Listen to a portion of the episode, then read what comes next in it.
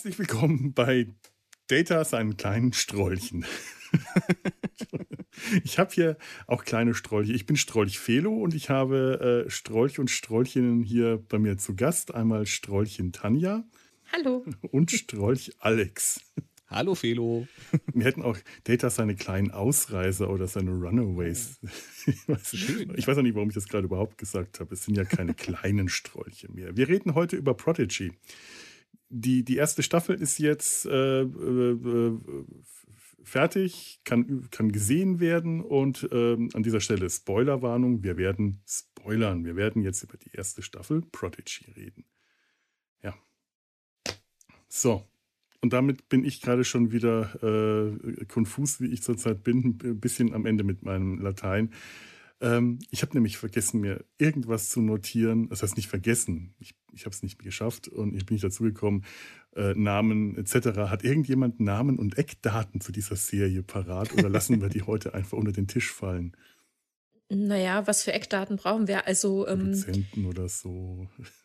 ja, also gar nichts. Die Hegemann-Brüder haben die Serie initiiert und ähm, ursprünglich sollte sie ja bei Nickelodeon nur laufen, bevor klar war, dass CBS selbst einen Streamingdienst äh, auf die Beine stellt, der jetzt auch schon wieder obsolet ist. Ne? Mittlerweile haben wir ja jetzt Paramount Plus, also da wurde der Staffelstab dann nochmal übergegeben an den alten Firmennamen, weil der einfach ähm, ja ähm, nicht so ein äh, schwierigen Ruf mittlerweile hatte, wie äh, CBS All Access das hatte. Jetzt gibt es eben Paramount Plus. Und äh, ich glaube, da ist im Hintergrund dann noch einiges an Geld geflossen, damit die eigentlich in die Komplettproduktion involvierte Nickelodeon-Gruppe da wieder ihre ursprünglichen Erstausstrahlungsrechte abgegeben haben. Und ja, mittlerweile, weil du sagtest, jetzt sprechen wir endlich mal äh, über die erste Staffel und spoilen auch äh, ganz fleißig. Mittlerweile hat man in Deutschland ja gut Möglichkeit gehabt, auch tatsächlich zu gucken. Ne, es hat sich ja sehr lange hingezogen. In äh, Österreich und in der Schweiz ist es schon vor längerer Zeit gelaufen. Und in Deutschland hat man irgendwie nicht erkannt, dass das ein Ding ist. Also im Free TV hm. in Österreich und in der Schweiz ist es äh, eben auf Nick gelaufen oder auch äh, in der ja, RTL-Gruppe, ganz normal im Free TV. Und das kam dann erst im äh, November letzten Jahres, also 2022, bei uns dann auch zum Tragen auf Toco, also auch in der RTL-Gruppe, äh, ganz regulär. Da kann man auch noch die ersten 13 Folgen synchronisiert in der Mediathek oder in der Togo-App, also auch ganz kinderfreundlich abspielen lassen. Aber die komplette Staffel, die ja eigentlich 20 Folgen umfasst, die kann man nur auf Paramount Plus gucken. Das wiederum ist ein Bezahlkanal, den man buchen kann auf ähm, Apple, äh, über Amazon. Man mhm. hat ihn inklusive in äh, dem Sky Cinema Paket und man kann die App auch extra äh, kaufen. Ich glaube, das ähm, Angebot ist schon ein bisschen rum jetzt. Das gab es irgendwie, oder läuft das noch jetzt im Januar? Weiß ich nicht. Da gab es so ein Sparangebot, ich meine so 60, 65 Euro ähm, für ein Jahrespaket oder für ein Jahresabo, aber es ist für ein Jahresabo auch immer noch in Anführungszeichen bezahlbar. Man muss sich halt entscheiden, wie viele solche Streamer man dann noch buchen will. Mit Sicherheit sind da wie bei mir auch andere dann jetzt rausgefallen aus dem, was man so regulär äh, abonniert hat. Ähm, wie gesagt, die Hageman-Brüder haben sich das ausgedacht. Ähm, auch groß mitverantwortlich Aaron Waltke, ein Name, den man vielleicht äh, kannte von Trollhunters etc., der auch ähm, zum Beispiel auf Twitter und ich denke auch auf anderen Plattformen auch sehr mit dabei ist, in Austausch mit den Fans zu sein. Eben selber auch großer Star Trek-Fan, wie überhaupt ganz, ganz viele Leute äh, vor und hinter der Produktionswand, äh, sagt man ja, vor der Kamera kann man ja nicht sagen, aber äh, genau, es ist eine animierte CGI-Serie, ähnlich aufgebaut und animiert wie äh, einer der zweit, zweiten Staffel Short Tracks ähm, The Girl Who Made the Stars, meine ich. Ne? Also so vom ah, ja. Look her, also ganz anders als die andere animierte Serie mhm. äh, Lower Decks, ne? die also so, so sehr comichaft das, gezeichnet ist. Das war die ist. Geschichte äh, mit der kleinen Michael, die von ihrem Vater eine gute Nachtgeschichte erzählt bekommt, von dem Mädchen äh, in Afrika, das mhm. die, die Sage von dem Mädchen, das gegen die Dunkelheit gekämpft hat und die Sterne gemacht hat. Unglaublich reizender Shorttrack, ja. Weiß mhm. ich auch noch, war ich ganz hin und weg damals. Ja, stimmt. Ja. Also ja, so hat sich das ähm, aufgebaut. Ähm, mehrere Jahre äh, in die Produktion ist da geflossen, äh, dann in den USA halt viel früher ausgestrahlt, wie gesagt, als bei uns. Die Ausstrahlung war dann auch nochmal gestückelt in äh, drei Teile, also erstmal fünf Episoden weil als der Pilot ab äh, ausgestrahlt wurde, die ersten zwei Folgen waren ausgestrahlt, da wurde die Serie gleich schon mal verdoppelt, verlängert. Man hat gesagt, okay, es wird sofort eine zweite Staffel bestellt und die erste, die ursprünglich nur produziert war mit zehn Episoden, wurde verdoppelt auf 20 Episoden, um das dann irgendwie zu puffern wurden dann eben auch die anderen Serien noch ähm, in diese Lücken ausgestrahlt. Also es läuft ja parallel noch einiges. Ne? Ähm, jetzt äh, Discovery wurde dann nach der fünften Folge ausgestrahlt, dann lief es eine Zeit lang parallel, dann kamen die nächsten fünf, dann hat man eben dieses Staffel-Halbfinale gehabt. Und Ende letzten Jahres, im ja, Ende November, da kam dann, da lief es dann an, ähm, die zweite Staffelhälfte. Also man konnte quasi bei uns in Deutschland auf Togo die ersten 13 Folgen gucken und dann ging es in Amerika weiter mit Folge vier, mhm. äh, mit Folge ähm, nee, man hat tatsächlich, ach genau, man konnte noch bis Folge 13, das ist ja schon über Staffel-Halbfinale ja. hinaus, dann bei, ähm, mit 14 stoppte es, weil dann startete bei uns Paramount Plus. Mhm. Wo man ja dann für bezahlen sollte. Ne? Also man ist quasi mit der zweit, äh, Hälfte der Ausstrahlung in den USA hier auch mitgenommen worden, dann in Deutschland. Ja, also eine, eine schon irgendwie bewegte äh, mhm. Ausstrahlungsreihenfolge, bewegte Produktionszeit, die auch sehr begleitet wurde in Social Media, vor allem ich äh, begleite das so ein bisschen auf Twitter äh, von den ganzen MacherInnen und äh, was ich ehrlich gesagt sehr, sehr zauberhaft finde, was die da alles teilen und welche Freude die dran haben und auch der oh ja, Aaron ja. Woltke wie ähm, und auch die Hageman-Brüder auch, also bis hin in die oberste Riege, wie die gewillt sind, sich mit dem Fandom auseinanderzusetzen und auch inhaltlich in die lächerlichsten, teilweise lächerlichsten Diskussionen einzusteigen, was denn da auf dem Bildschirm zu sehen ist. Ne? Das finde ich ohnehin bemerkenswert, wie das in den letzten Jahren zugenommen hat durch die sozialen mhm. Medien und alles. Der Austausch mit den Fans äh, ist in eigentlich allen äh, neueren Star Trek-Produktionen enorm hoch. Das ist ja. wirklich eine Entwicklung, die ich ganz, ganz bemerkenswert finde. Manchmal auch anstrengend und nicht immer äh, unbedingt gut bemerkenswert, weil da können auch ähm, sehr unschöne Dynamiken daraus ent entstehen.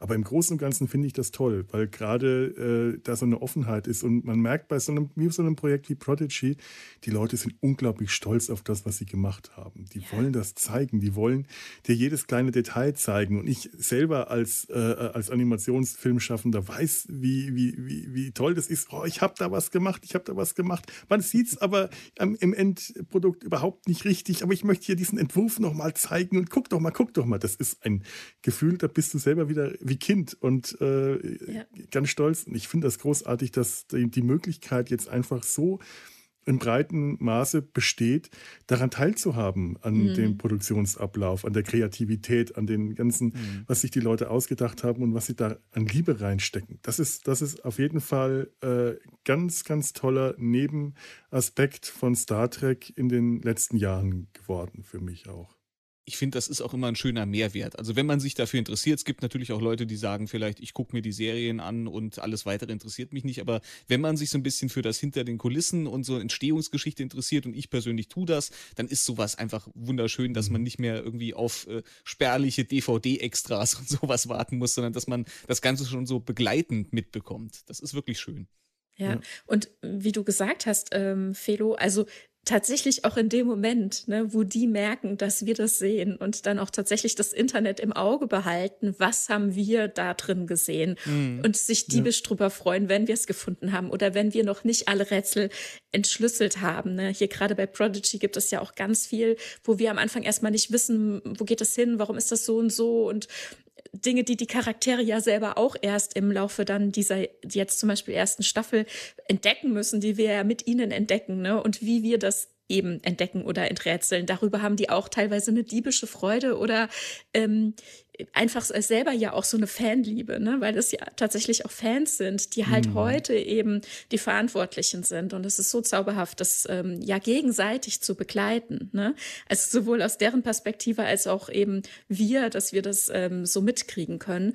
und was äh, bei den animierten Serien bei Lower Decks und Prodigy finde ich sehr, sehr erstaunlich ist, ne, dass, wie du sagst, also natürlich ähm, alle Serien, alles, was gerade erscheint, ähm, bringt das so mit sich, dass wir das so begleiten können.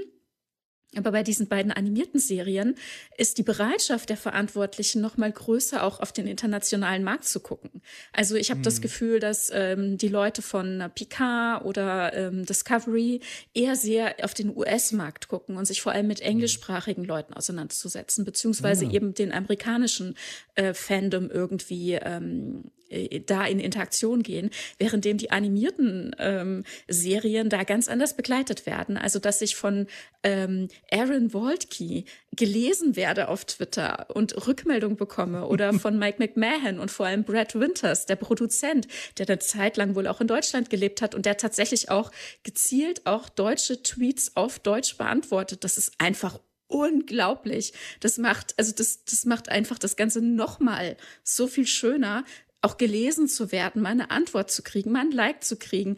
Die gehen wirklich in Interaktion mit dem internationalen Fandom und das ist einfach so liebenswert. Das ist, das ist ein so bisschen schön. so. Ich habe neulich äh, eine, äh, so, so, so, einen Podcast über die allerersten Science, also frühe Science Fiction und da kamen diese äh, Science Fiction äh, Magazine auch drin vor und die, die Leserbriefseiten. Mhm. Und äh, die, die, große Aufregung, wenn dann Leserbriefe gedruckt wurden. Und ähm, Isaac Asimov äh, hat äh, eine, irgendeine Ausgabe, ich weiß nicht mehr von welchem, da ist er ganz stolz darauf von meinem Magazin, weil in diesem Magazin sowohl von ihm eine Kurzgeschichte als auch ein Leserbrief abgedruckt war. Und über den Leserbrief, da war er fast noch aufgeregter, als er den gesehen hat. Sehr schön. Ja. Aber was ich äh, gerade auch noch sagen wollte, äh, total schön, ähm, es ist eine lange Staffel. Das fand ich jetzt auch schön. Mhm. Auch wenn die so verstückelt herauskam, aber ich habe sie mir ja jetzt auch noch mal ganz am Stück angeschaut. 20 Folgen, das ist toll, endlich mal wieder eine richtig lange Staffel zu haben. Fast so lang wie früher. 20 Folgen ist einfach toll. Da kann sich eine Geschichte richtig gut entfalten, richtig ausbreiten. Und man kann vor allem richtig lange dranbleiben und ist nicht so nach gefühlten paar Tagen, wupp, ist schon wieder alles vorbei. Das ist toll. Ja, und vor allen Dingen haben wir das hier ähm, früher hattest du gezwungen irgendwie 25 Folgen, 26, 24, irgendwas mhm. sowas um den Dreh und hattest da viele Füller-Episoden. Ich fand aber hier hat man das wirklich geschafft, dass man eine, Vol eine Staffel dieser, dieser Länge konzipiert hat, wo man jetzt keine Füller-Folgen, also klar, du hast Einzelstories, aber mhm. du hast jetzt keine Folge, wo man denkt so, naja gut, da mussten sie jetzt irgendwie ihre Zahlen noch voll kriegen. Zum Glück sind die Zeiten ja auch irgendwo vorbei. Ich glaube, ja. wenn, die, wenn die Macher sich hier entschieden hätten, wir machen nur 15 äh, oder 10 Folgen, dann wäre das ja genauso gegangen. Ja. Wir sind ja glücklicherweise dank Streaming auch äh, nicht mehr in der, in der Position, wo wir äh, so diese, diese starren Konstrukte haben, die erfüllt werden müssen. Hm. Jawohl, es gab, äh, es gab tatsächlich so gegen Ende eine Folge, die ich sehr schön fand, wo ihre, ähm, ähm, ihre ähm, Origin Stories der Charaktere erzählt wurden. Die mhm. hätte ich jetzt in jeder anderen früheren Staffel sofort als Füllerfolge ähm, verortet. Aber tatsächlich hat auch hier, es, es war eigentlich eine, so eine klassische Füllerfolge, wo die eigentliche Handlung nicht weitergetrieben wurde. Aber ja. die Charakterentwicklung wurde nochmal sehr, sehr gut vertieft. Äh, und auch das, und ich bin ja eigentlich ein Freund von guten Füllerfolgen. Äh, wenn wenn mhm. eine, eine Füllerfolge richtig gut ist, dann kann die unter Umständen eine ganze Staffel nochmal so ein, so ein i-Tüpfelchen aufgeben, sagen, oh ja, das ist, das hier ist schön. Man hat mit einer Füllerfolge unter Umständen Möglichkeiten, Geschichten zu erzählen, die überhaupt nicht in das große Konzept passen. Ich, da, da denke ich wieder an die Baseball-Folge von Deep Space Nine, eine meiner Lieblingsfolgen und eine reine Füllerfolge. Großartig mhm. sowas. Und auch hier, also deswegen hat es mich eher gefreut, dass es so eine Folge gab, wo die Handlung nicht straff fortgeführt wurde, sondern wo man so kurz vor Ende nochmal so kurz verschnaufen konnte und noch, trotzdem noch was gelernt hat über die Charaktere. Ich glaube, da muss ich vielleicht ein bisschen konkretisieren, was ich mit dem Begriff auch meine. Ja, also klar, du hast recht. Es gibt solche, es gibt solche Füllerfolgen, äh, gegen die ich auch absolut nichts habe, aber gerade früher, wenn ich jetzt so an Next Generation und äh, Deep Space Nine mhm. und Voyager denke, da hat man dann vielleicht auch mal gemerkt, da war dann vielleicht auch mal ein Autorenstreik und dann hat man gesagt, wir brauchen aber äh, so und so viele Folgen und jetzt nehmen wir vielleicht auch irgendwie, nehmen wir noch das Drehbuch, was vielleicht uns eigentlich auch schon oh, ja. selbst nicht so richtig gut gefallen hat und verfilmen das halt noch, weil wir müssen irgendwie den, den Laden voll kriegen.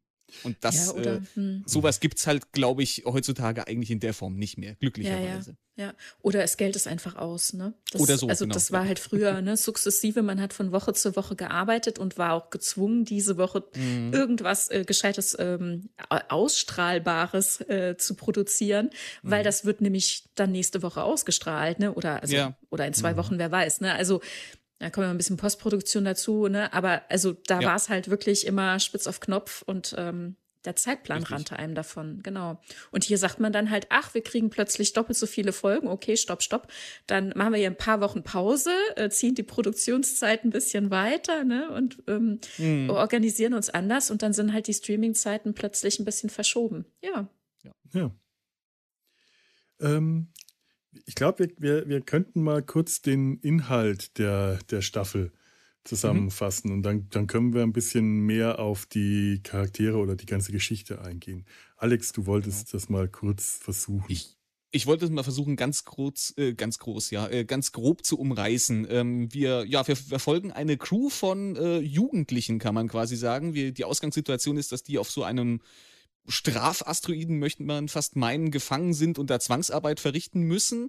Und äh, ja, in der Pilotfolge wird dann ein äh, hochmodernes Sternenflottenraumschiff gefunden und diese äh, Kinder, ist ja schon eigentlich äh, zu wenig gesagt, sind ja doch eher jugendliche äh, Adoleszente quasi, äh, die können dann sich dieses Schiffes ermächtigen und können vor dem Diviner, dem großen Bösewicht, der da die Herrschaft führt und auch der Vater von einer der Hauptfiguren ist, aber auf die Figuren kommen wir, glaube ich, mhm. später im Detail zu sprechen.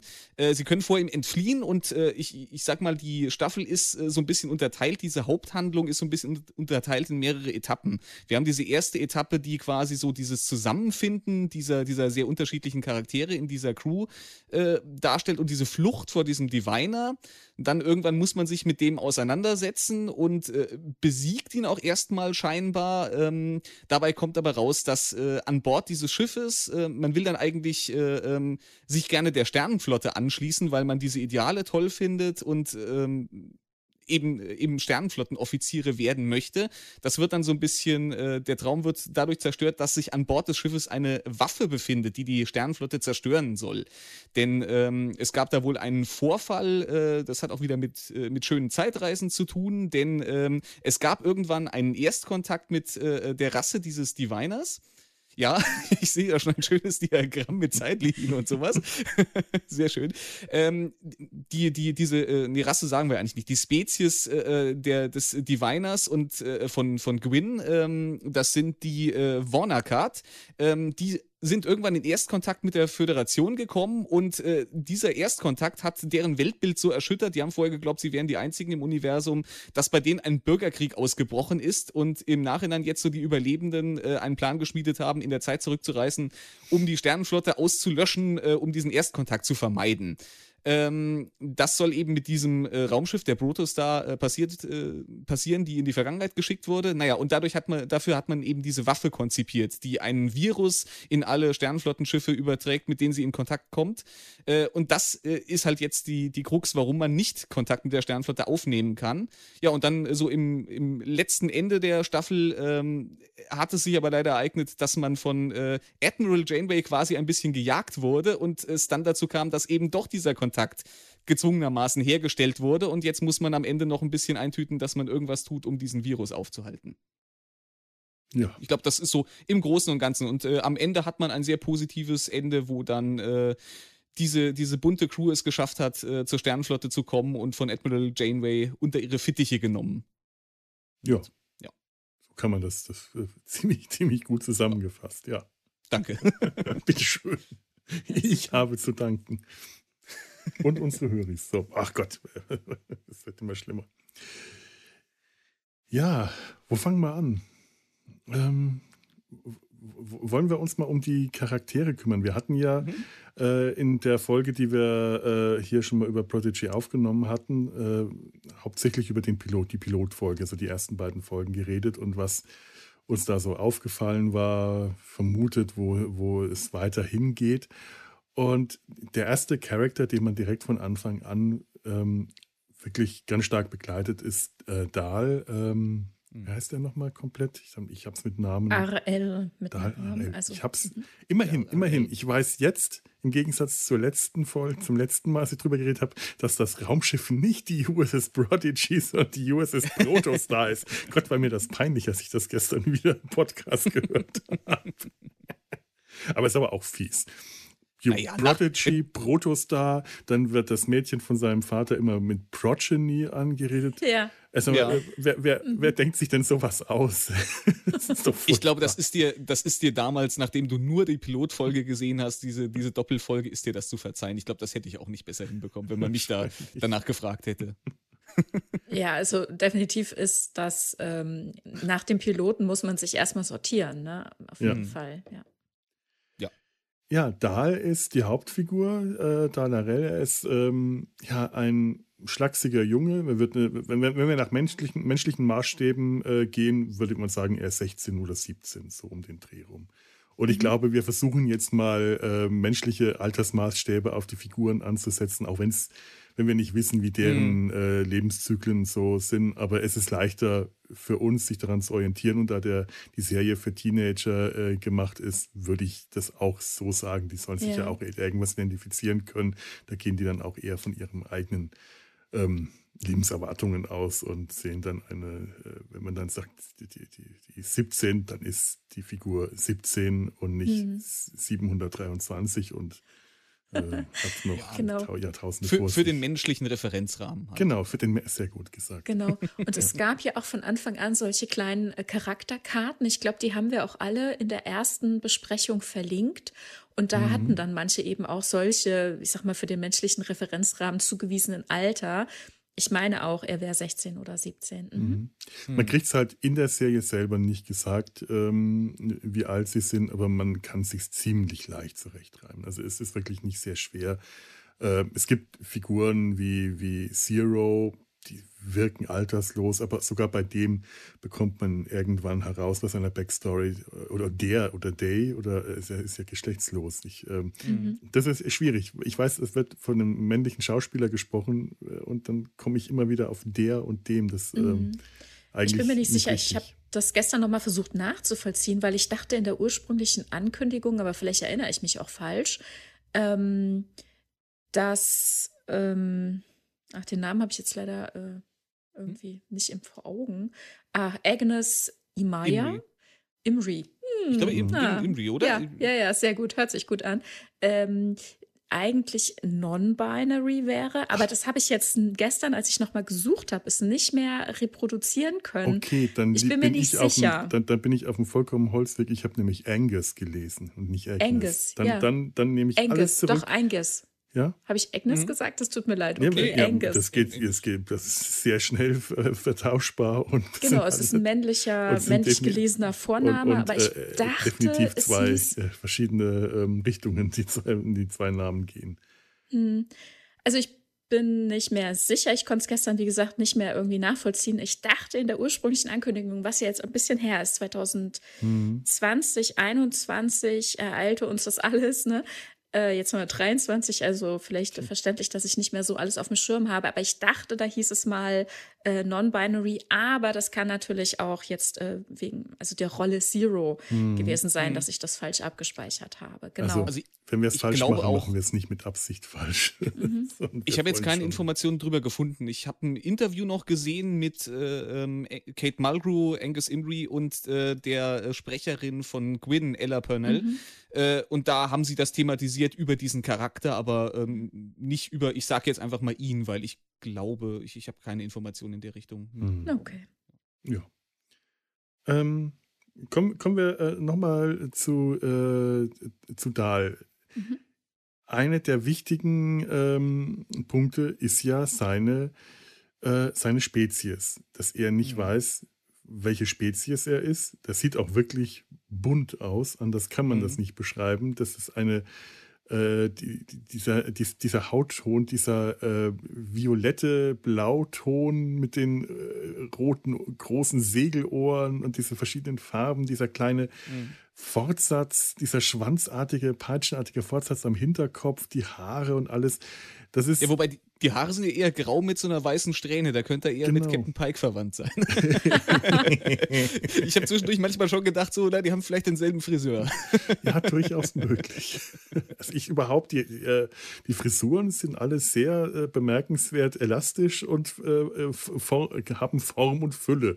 Die sind hm. definitiv mit Pike verwandt. Und äh, Dahl könnte ohne weiteres mit Pike verwandt sein. Mhm. Das ist möglich. das ist möglich, ja. Äh, ja, und seine, äh, seine Spezies ist ja äh, wirklich Thema, immer wieder Thema mhm. und wird irgendwann aufgeklärt. Ähm, ja. Er ist. Spezies ja, alle. Alle. Fast alle. ja.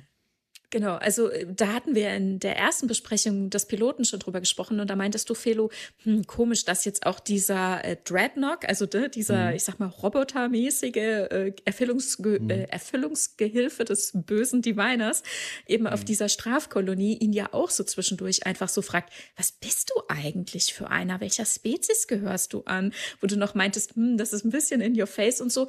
Aber ich denke mir, das hat eigentlich auch seinen Grund, warum man das nochmal so wissen will, in so einem bunt gemischten Haufen, diese Sklaven, diese Geiseln, die da mhm. gehalten werden, die sind ja irgendwie aufgegriffene, äh, entführte Leute oder äh, ja, Sklaven, also auch abgekaufte Leute, die dort wiederum hinverkauft wurden. Und mh, mm, das heißt, die haben alle einen sehr unterschiedlichen, auch kulturellen Hintergrund.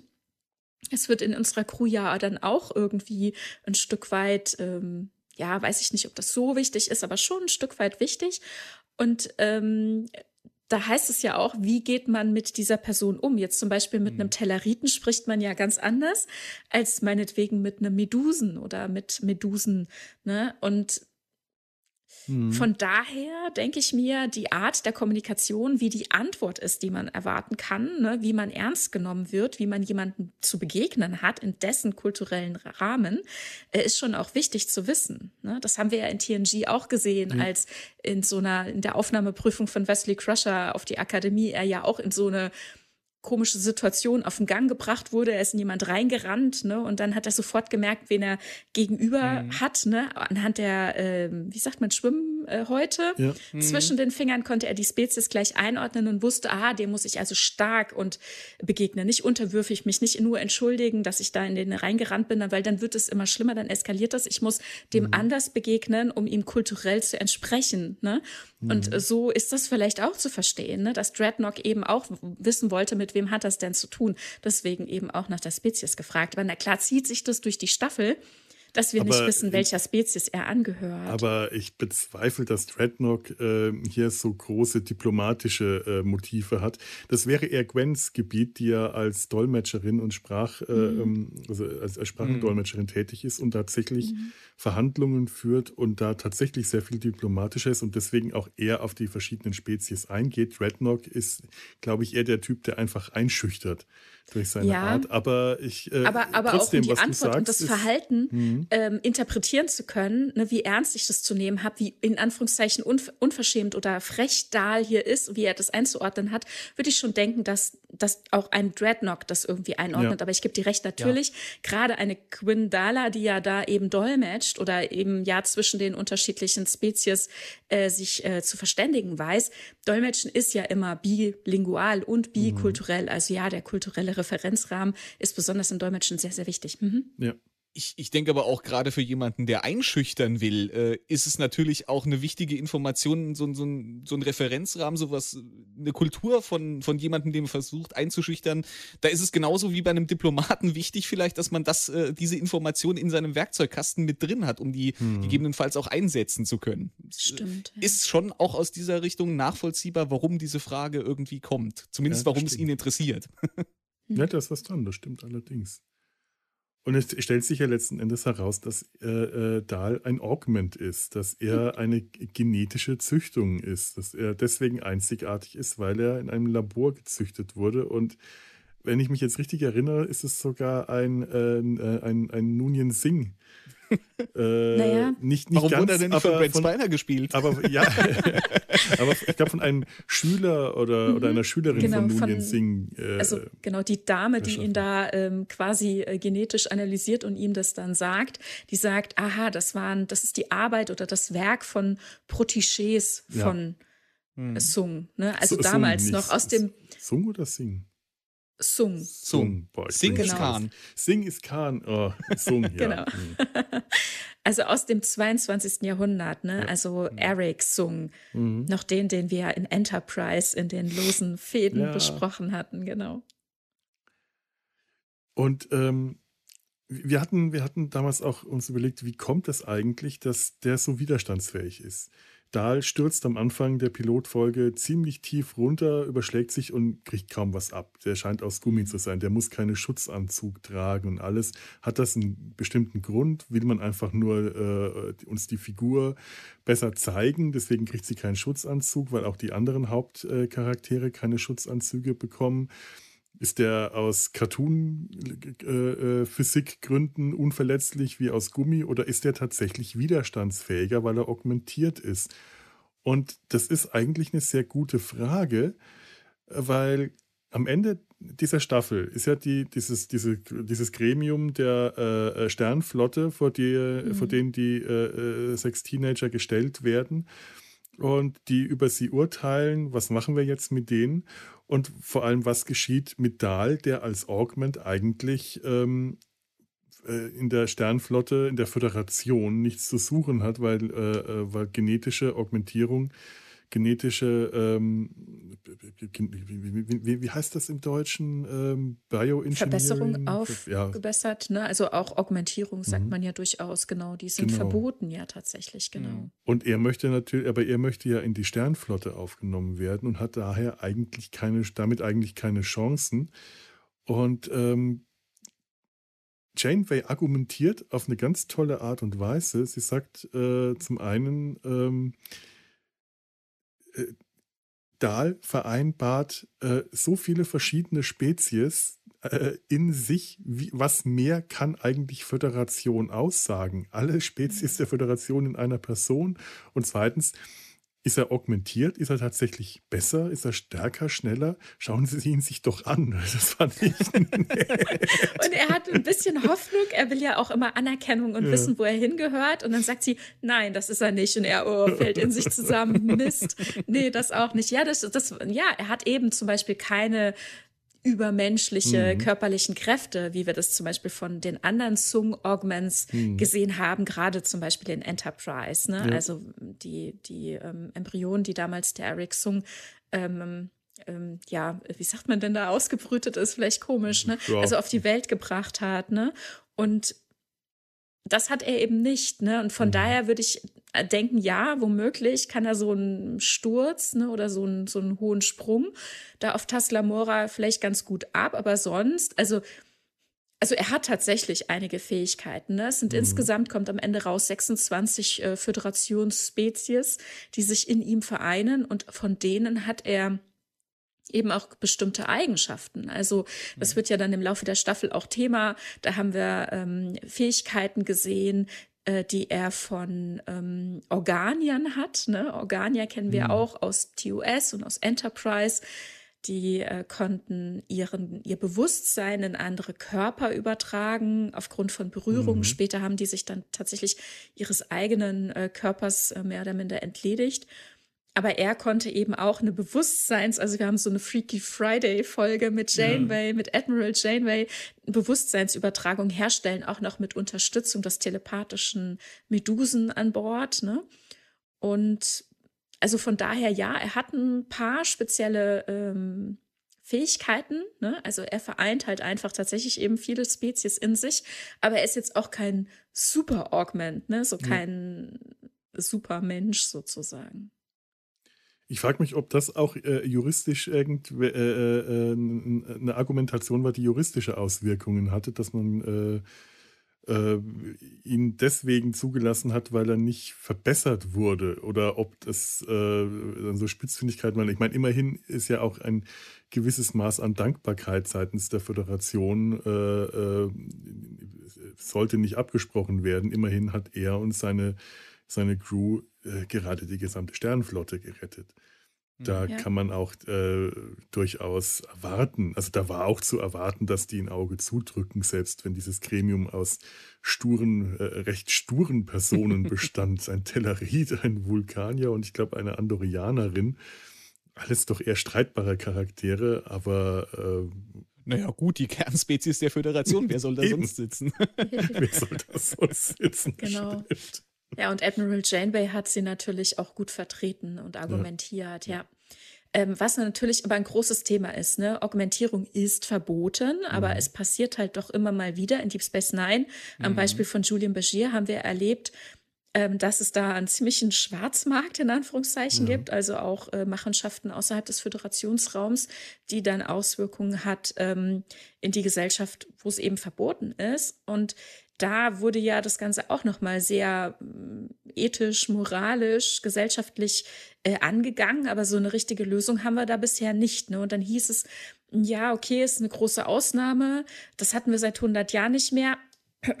Ich hoffe für Una, dass sie das war. In Strange New Worlds stehen wir gerade auch vor so einem ja. Problem. Ne? Spoiler. Ne?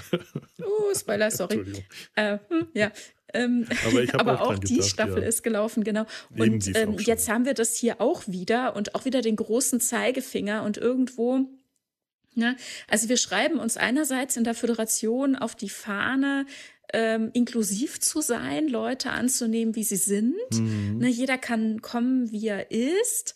Und in Wahrheit wird uns das aber mm, im Alltäglichen dann doch wieder relativiert oder anders gezeigt, was natürlich auch ein Stück weit verständlich ist, weil im Miteinander immer wieder Probleme und Konflikte entstehen und es braucht eine gewisse Basis, auf der man irgendwie zusammen ist und zusammen lebt. Also braucht es Regeln und Gesetze und weil wir eben die schlechte Erfahrung haben aus den eugenischen Kriegen, die aber auch schon ein paar Jahrhunderte mhm. her sind, ähm, ne, fragt man sich, wie kommt man denn da mal weiter? Wie gibt es eine Weiterentwicklung? Und hier finde ich das ein so mhm. schönen Moment zu sagen, ja, der ist in Ordnung, wie er ist, er darf bei uns bleiben und er ist auch einer derjenigen, die dann eben hier von Admiral Janeway unter ihre Fittiche genommen wird. Ne? Auch wenn mhm. natürlich mhm. jetzt irgendwie anzukommen, zu sagen, wir haben zwar jetzt hier ganz tolle Sachen vollbracht und ähm, euch gerettet und wir erwarten jetzt quasi in die Akademie aufgenommen zu werden und dann sagen sie nicht zu Unrecht, finde ich ähm, das geht, da geht normalerweise ein Bewerbungsprozess äh, vorher einher. Ja. Es gibt eine Warteliste, ne? es gibt ähm, Kandidaten, die da jetzt gerade dran sind und ihr seid aber, jetzt gerade nicht dran. An der Stelle muss ich auch immer noch mal sagen, für Teenager Serie für Teenager, nicht ja. für Erwachsene. Ich, äh, es gab gerade am Ende dieser Staffel sehr viele Vereinfachungen, wo ich gedacht habe, okay, ja. das ist jetzt äh, in einer Serie, die für Erwachsene gemacht wäre, würde ich das ganz deutlich anprangern und hier sage ich, es ist für Teenager. Ja, Deckel drauf, da bin ich nicht ganz so, das ne, nehme ich nicht ganz so ernst mit sowas. Aber ich gebe dir recht an und für sich. Nur, ich dass ich es lustig so mit dem Deckel finde. drauf und nachher müssen wir auch noch über den äh, unter einem Deckel stecken. Ach so, ja. ähm, ja, ja, ich bin mir da nicht sicher. Also ich finde auch in anderen Star Trek-Serien, wo man irgendwie auch so episodisch erzählt, da müssen halt auch gewisse Vereinfachungen oder mhm. Handlungssprünge drin sein, um das Ganze dann in einer Episode dann irgendwie zu Ende zu bringen. Von daher weiß ich gar nicht, ob das mh, mm, so vereinfacht immer alles ist. Aber klar, natürlich mhm. sieht man, dass es eben auch kindgerecht sein soll, auch für Jugendliche und Kinder passen. Aber nichtsdestotrotz kommen wir als Erwachsene ja, ja auch voll auf unsere Kosten. Ne? Aber ähnlich, das wollte ich eben noch ja. sagen, ähnlich wie zum Beispiel Wesley Crusher, der ja auch außerhalb der Akademie trotzdem Ausbildung, ähm, Bildung innerhalb der Flotte erfahren kann an Bord der Enterprise unter den Fittichen von Picard. So ähnlich haben wir das am Ende hier auch, ne? Dass Dahl und Freunde, nicht alle, ähm, dann unter die Fittiche von, ähm, unter den Fittichen von Janeway, Admiral Janeway, ähm, auf, in die zweite Staffel fliegen werden. Ja, ich habe auch so ein bisschen gedacht, mhm. äh, Felo, da bin ich ein bisschen bei dir, dass ich auch äh, bei diesem Ende gedacht habe, naja gut, das ist jetzt auch alles ein bisschen, ein bisschen bequem gut ausgegangen. Klar, als Zuschauer hätte ich es auch unfair gefunden, wenn das anders ausgegangen wäre als das. Ja. Aber ist das jetzt wirklich realistisch, dass die starre bürokratische Föderation da jetzt so über ihren Schatten springt und solche äh, Augment-Geschichten dann einfach mal so, ja gut, lassen wir mal beiseite. Auf der anderen Seite habe ich dann aber gedacht, aber gut, wir hatten auch schon in den Star Trek-Filmen einen Captain Kirk, der nach äh, Befehlsverweigerung quasi wieder äh, in seine äh, Lieblingsposition äh, mhm. degradiert wurde, was auch keine Bestrafung war. Insofern hat die Föderation da vielleicht auch schon äh, äh, eine Tracklist für solche, für solche Sachen, wo man dass man da dann doch mal ein Auge zudrückt, wenn jemand ja, was ja. geleistet hat. Ja, ja, äh, die, die große Ausnahmen ist, äh, die Ausnahmen zu machen, ist auch eine ganz große äh, Tradition in, in Star Trek. Das mhm. zieht sich durch und gerade was jetzt Augments angeht, also äh, Bashir ist eigentlich die perf das perfekte ähm, ähm, äh, Präzedenzfall äh, für mhm. sowas. Äh, die, da ist die Föderation halt auch wirklich sehr starr.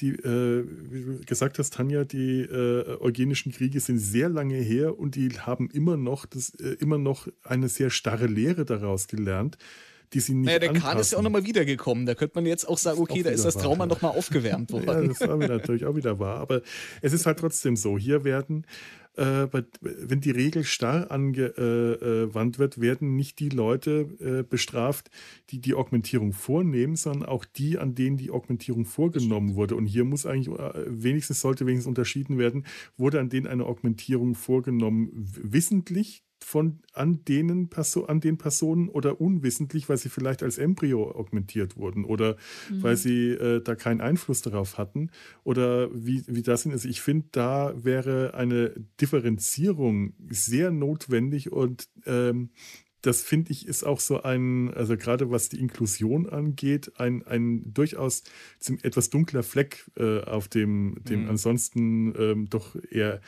eher hellen Bild, das hell-dunkel möchte ich eigentlich gar nicht sagen, also ein, ein schmutziger Fleck auf dem sauberen Bild, das die Föderation gerne von sich äh, äh, präsentiert.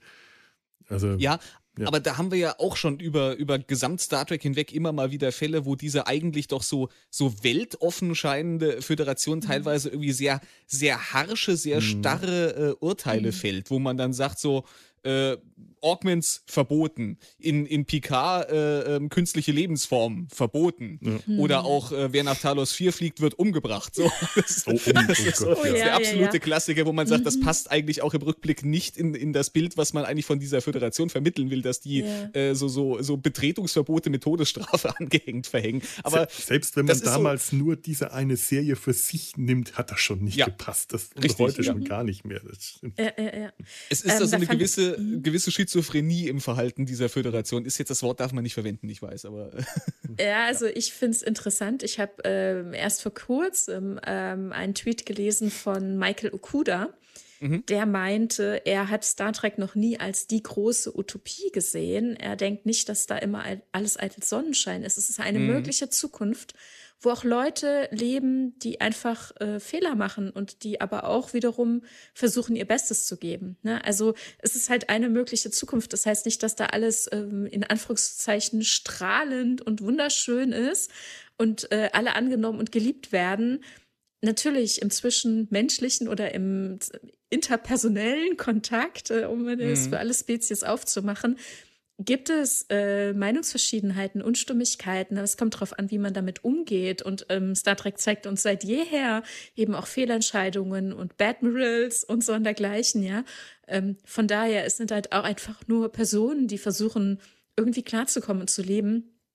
Und ähm, schön ist es dann halt, wenn äh, die Mehrheit versucht, das Beste aus allem zu machen. Ne? Das äh, mhm. fand ich einen ganz guten Punkt ja. zu sagen. Leute, das ist nicht, ich habe das noch nie als die Utopie gesehen. Das sind auch nur Leute, die versuchen, das Beste draus zu machen. Ja da war ja die, die, die, Kurs, die Kursfahrt von Star Trek auch immer so ein bisschen wechselhaft. Also gerade so die ersten Staffeln TNG, da hat es der späte Gene Roddenberry doch schon sehr versucht, in diese Utopie reinzudrücken und stand dann vielleicht auch dem ein oder anderen Drehbuchschreiber auch schon mal ein bisschen äh, im Weg damit. Mhm. Ähm, aber ja, ich, ich würde dir da auf jeden Fall recht geben bei dem, was man dann so weiter daraus entwickelt hat, später in TNG, in Deep Space Nine natürlich, da, da hat man sehr schön, äh, das ist auch so ein bisschen das, äh, was man dann entwickelt hat, dass man eine, äh, eine Zukunft äh, irgendwie präsentiert hat, die, die zwar wünschenswert ist, aber die eben nicht fehlerlos ist. Du hast keine, mhm. du hast keine perfekten Menschen, sondern du hast nachvollziehbare Charaktere, die aber trotzdem in einem in einer Gesellschaft sich zusammengefunden haben, die in gewisser Weise wünschenswert ist. Und das ist immer so ein bisschen, das ist auch das, was äh, Star Trek für mich ist und was mich dann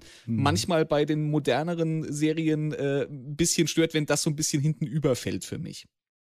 Ja, stimmt.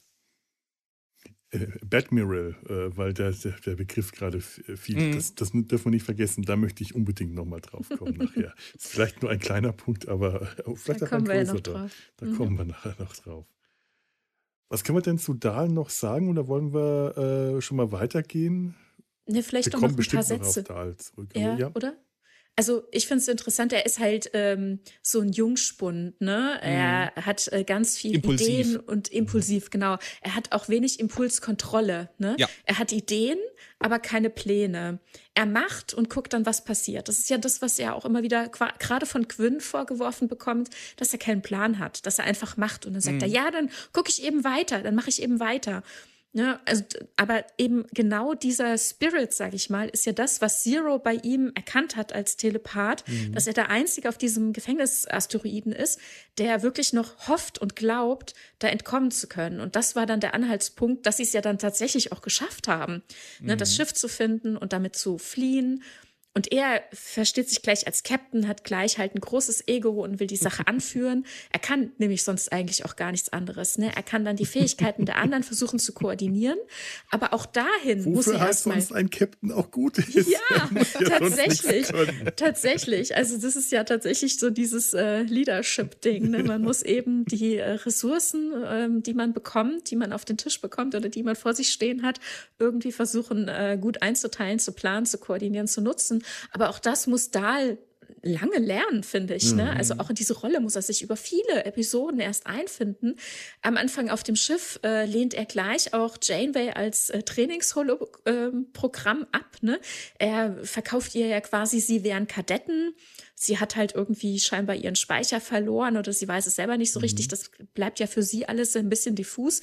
Sie denkt erst, äh, das wäre ihre erste Crew und aha, sie ist mit Kadetten unterwegs und schluckt das ja auch komplett. Also sie ist hier keine wirkliche erwachsene Bezugsperson, aber sie bringt zu gewissen Zeiten dann halt immer entsprechenden Input rein. Und ähm, da lehnt es ja am Anfang gleich ab. Ne? Also sie gibt Ratschläge, man könnte so und so einen Kurs setzen oder das und das könnte man machen. Und Dahl hat gleich äh, eigene Ideen. Er sagt, er zeigt auf einen roten Punkt und sagt, da fliegen wir jetzt hin. Und sie sagt, äh, das ist gefährlich, da würde ich jetzt so nicht hinfliegen. Und es kommt ja dann raus, es war wirklich eine total dumme Idee. Er fliegt da in Richtung äh, weißen Zwergen mit Doppelsystem, mhm. mit einem roten Riesen oder so ähnlich, der kurz vor der Explosion steht und sie kommen dann mit Mühe und Not wieder weg. Also er ist komplett ohne Plan und bringt äh, sich unreflektiert und die anderen eben auch in ähm, Gefahren, in Schwierigkeiten und die anderen äh, versuchen sich da ja auch gegen zu wehren und aufzulehnen, respektieren aber auch irgendwie seine Rolle als Captain, sind ja halt alle noch unkoordiniert und jung ja. und auch unsicher in dieser Lügerei. Er ist da sehr tough drin, er zieht das so durch, ne? Und, und nach und nach. Ja, mhm. Es ist und, ja eine Gruppe von Teenagern, die sind alle jung ja. und er benimmt sich auch ja. wie ein Teenager. Also ja. dieses, nee, ich weiß schon, was ich mache. Nee, nee, du brauchst mir gar nichts sagen. Nee, nee, genau. lass mich mal. Wir machen jetzt da und wenn man mir sagt, dass du das nicht machen sollst, dann mache ich das erst recht.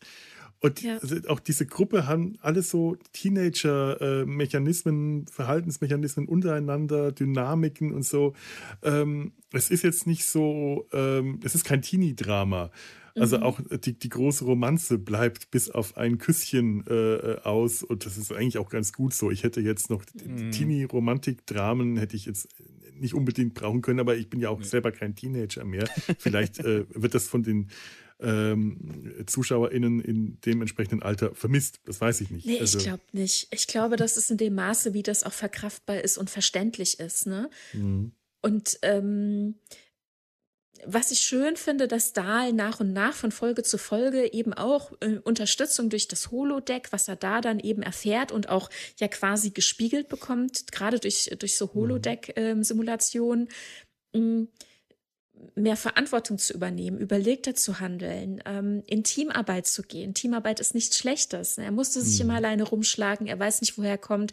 Er würde so gerne wissen, dass er Eltern hat, er möchte gerne wozugehörig sein.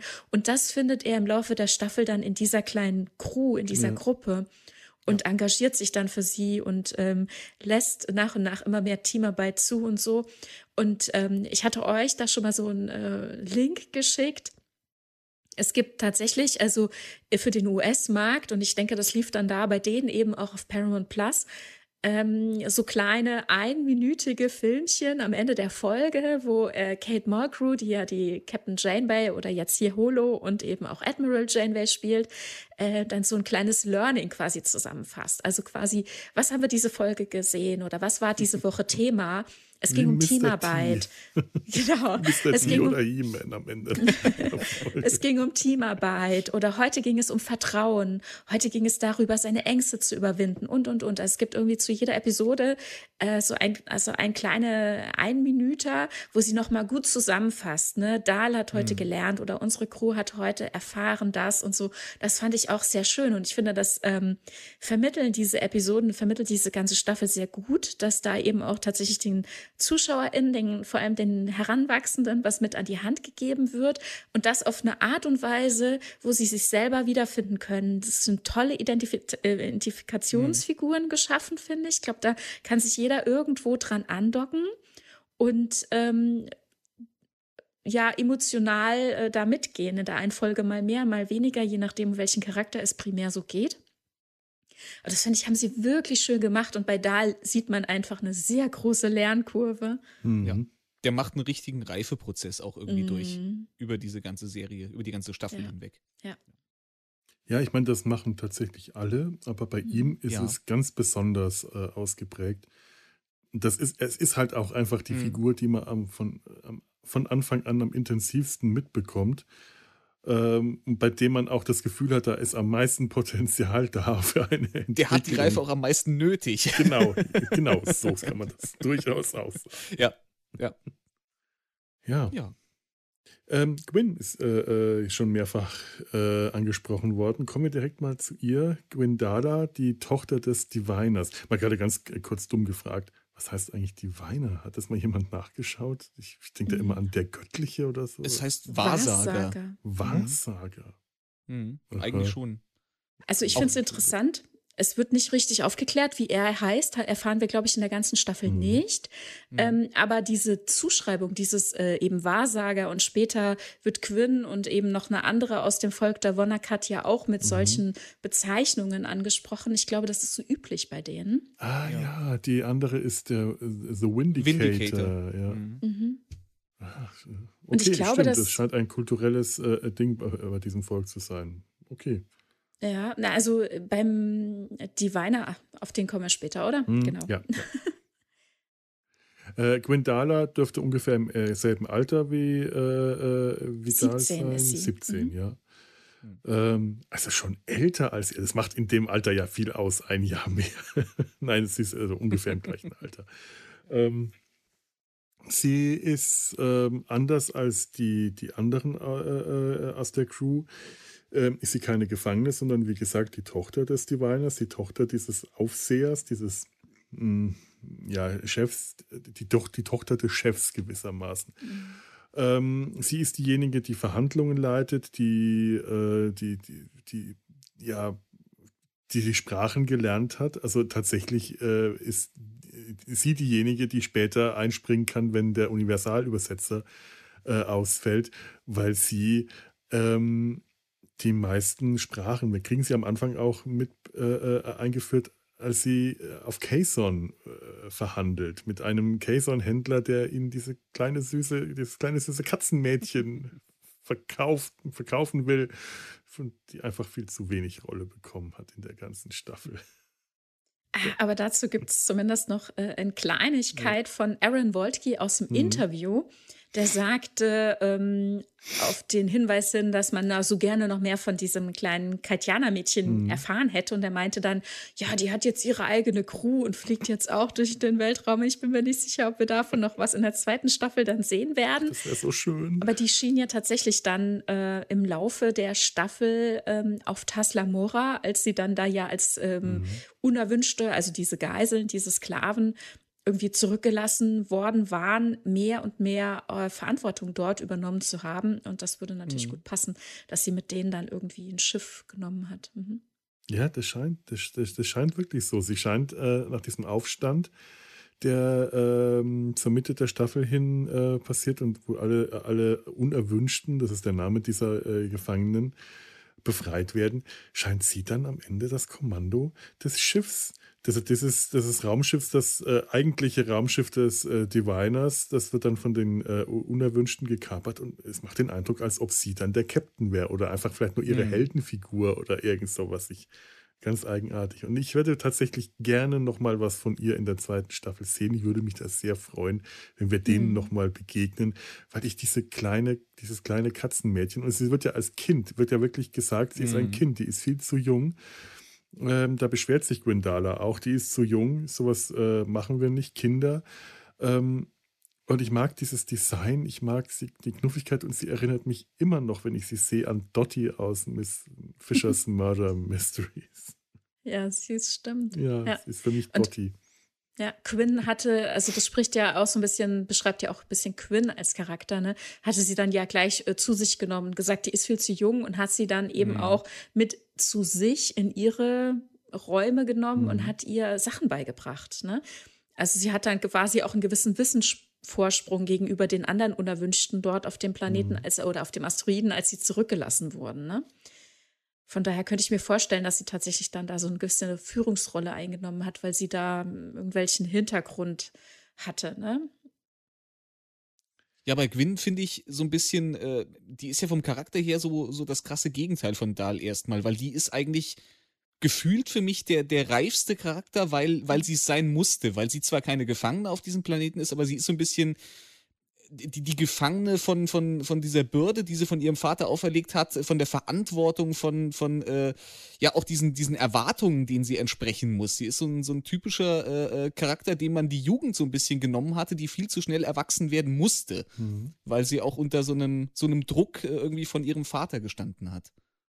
Ja, sie wirkt auch am erwachsensten. Es ist aber nun auch so, ähm, ähm, ich, ich, wollte gerade sagen, ja, sie hat keine Gleichaltrigen um sich gehabt. Sie ist sogar eine, eine, der, eine der wenigen, die gleich, einen Gleichaltrigen hatte, mit dem sie reden mhm. konnte, nämlich Dahl. Die haben alle äh, eigentlich keine Kindheit und keine Jugend in dem Sinne gehabt, ja. weil die alle ohne andere Kinder, andere Jugendliche ohne eine soziale Gruppe äh, aufgewachsen sind, an denen sie sich hätten orientieren können. Aber bei ihr ist es wirklich am auffälligsten. Ähm, äh, die, die wirkt ernst, die wirkt gefasst, bis die auch nur erstmal äh, lächelnd zu sehen ist in der Serie. Das dauert richtig lang. Die kann ja. ganz nicht aus sich raus und die hat, äh, ja, das, das ist eine, eine junge, äh, viel zu früh gewordene Erwachsene. Das mhm. stimmt. Auch vom ganzen Design her, die ist äh, lang und dünn, die ist schon nicht schlank, das ist, äh, ist eigentlich eher hager. Hager ist vielleicht ein äh, hartes Wort, mhm. schlaksig ist vielleicht auch nicht. Also zum Design der Figuren möchte ich nachher auch noch was sagen. Da mhm. habe ich ähm, auch tatsächlich ein bisschen ähm, Probleme als selber Designer. Okay. Ähm, aber so, ähm, ich, ich finde ich find generell das Design ihrer Spezies sehr schön. Das gefällt mir, die Farbgebung. Die hatte diese, diesen äh, weißlich-bläulichen Farbton dieser, ihrer Haut. Dazu diese ähm, rote Schnupfennase, würde mm. ich mhm. schon fast sagen. Die Färbung von Nase und Ohren sind rötlich. Die Haare, die wirken wie Dreadlocks, bei denen man nicht weiß, ob sie nicht vielleicht einfach organische Fortsätze des Kopfes sind. Ja, so tentakelmäßig ja. eigentlich vielleicht auch. Ja, kann man nicht so genau sagen. Mhm. Und dann auch ja, so die wo Linien auch die Farbe ja so übergeht, ja. ne? Von, genau. von, der Hautfarbe. Ja. Und die Haare werden erst ähm, in der Hälfte irgendwie etwas dunkler und enden dann mit dunklen Spitzen. Mhm. Mhm. Und dann auch so kantige Linien im Gesicht, also so Furchen ja. eigentlich eher, die auch bei allen äh, Vertretern dieser Spezies, die wir zu sehen bekommen, anders verlaufen. Bei ihr verlaufen sie so über die Wangen, was ihr ein etwas hohlwangiges äh, Äußeres, also was eigentlich ihre Schlankheit noch mehr unterstreicht, mhm. verleiht. Ja. Und ähm, auch auffällig ist äh, ein, eine Sache, die mir äh, durch das, also weil, weil ich gerade beim Character Design war, eine Auffälligkeit bei dem gesamten Character Design ist eine Vorliebe für fingerfreie Handschuhe in dieser Serie. Irgendwas hat hier gerade Piep gemacht. Das war meine Türklingel, ah, sorry, sorry. Türklingel. Fingerfreie Handschuhe. Irgendwie mhm. haben die alle fingerfreie Handschuhe. Oder das kommt mir das zumindest so vor. Also sie trägt von ihrem Outfit her. Äh, ähm, Stimmt. Es ist nicht, äh, es ist nicht äh, ausgeprägt weiblich, was sie äh, äh, äh, trägt. Ich, ich, muss aber auch sagen, dass sie keinen ausgeprägt weiblichen Körperbau hat. Ähm, ist halt, sie wirkt eigentlich vom Körperbau her noch jünger tatsächlich. Hm, das ähm, stimmt. Was mir aber ehrlich gesagt auch ganz, ganz lieb ist, ich hätte jetzt nicht gerne ähm, eine, eine, eine 17-Jährige, die dann in, in, sexy Klamotten mit schwingenden Hüften nee. da gesessen Da hätte ich mich äh, das, zu Tod geschämt. Das wäre auch völlig, völlig der falsche Ansatz Absolut. für so eine Serie gewesen. Das wäre das wär völlig daneben gewesen, ja. ja. Ähm, ist Tanja wieder zurück? Ich sehe sie nicht mehr. Nee, ich, bei mir ist sie auch im Standbild. Ich glaube aber, sie ist weg. Ich glaube, sie ist weg. Hm. Ja, warten wir mal lieber, bis sie wieder da ist. Mhm. Ist natürlich blöd, wenn ausgerechnet jetzt die Kamera ausfällt und man nicht sieht, ob sie weggegangen ist oder nicht. Sie wird sich hoffentlich melden, wenn sie wieder da ist. Das hoffe ich auch. ich glaube, Tanja ist wieder da, oder? Ja, sorry, sorry. Ja. Oh, wir, wir wollten schon alle eingefroren dastehen, damit das so nicht, nicht weiß. Wir, wir, wir, wir können dich leider nicht mehr live sehen. Wir haben nur ein Standbild von dir. Deswegen wussten wir nicht, Echt? ob du weg bist und wann ja. du wieder da bist. ja. Das ist aber komisch. Ähm, Jetzt habe ich den Faden verloren. Wir waren bei Gwyn. Wir hatten gerade noch mal ein bisschen über ihr Äußeres gesprochen. Ja, äh, ja, vor allem ihr, ihr, ihre sehr schlanke äh, Figur, nicht sehr ausgeprägte weibliche Formen, eigentlich gar keine. Ähm, was, was, was wir, äh, äh, und, und ähm, sehr, sehr sportlich, würde ich sagen. Äh, ist, sie, mhm. ist sie generell auch gezeigt, also so das typische. Äh, athletisch würde man athletisch, sagen. Athletisch, ne? athletisch, nicht mhm. sportlich, athletisch. Athletisch. Drahtig im besten. Drahtig könnte man das nennen. Drahtig passt auch gut zu ihrem äh, Erbstück, das sie mit sich trägt. oh ja, das ist krass. ja. Das ist toll. Das ist also, dafür ist CGI erfunden worden, um so eine Waffe zu zeigen. Sie hat dann ein, ein, ein Geflecht, äh, in sich verschlungenes Geflecht über der, über der Schulter, was im ersten Moment ein bisschen aussieht wie halt so ein, ja, so ein Tattoo. Ja, oder ein dann, Armschmuck. Mhm. Das ist ein Armschmuck. Mhm. Genau, es wirkt wie ein Armschmuck, das dann in äh, Kampfsituationen zu einer Waffe morphen kann, äh, verschiedenen Waffen, mit der sie dann wirklich äh, hart kämpfen kann. Und das auch also tut. Kann, ja, ja, sie kann es telepathisch also ähm, umformen. Ne? Es mhm. verflüssigt mhm. sich dann scheinbar und nimmt eine andere Form an. Und je nachdem, ne, also ist es dann so wie ein Degen, äh, so ein sehr kunstvoller, verschnörkelter Degen oder Schwert oder Butlet haben wir auch mal gesehen mhm. auf dem Borgkubus später. Also, ja, und sie benutzt es auch als Schutzschild, so als sehr geschwungenes, äh, floral gemustertes Schild, das sie eben vor sich hält, mit dem sie Dinge abwehren kann. Ja. ja das ist das Einzige, ja, mhm, was sie, sie sagt. so eine telepathische Kontrolle darüber irgendwie. Ja. Genau, sie kann das ja. auch irgendwie herrufen, wenn es nicht, nicht direkt in ihrer Hand ist. Das ist auch sehr interessant. Ja. Und sie sagt, das ist das Einzige, was sie jemals von ihrem Vater bekommen hat. Ne? Also wir hatten ja eben so ein bisschen drüber gesprochen, wie ernst und äh, erwachsen sie schon wirkt von Anfang an. Sie ist ähm, von klein auf quasi auf eine gewisse Aufgabe hin vorbereitet worden, was ihr auch immer wieder gesagt wird, aber sie kriegt über den Inhalt der Aufgabe nichts gesagt.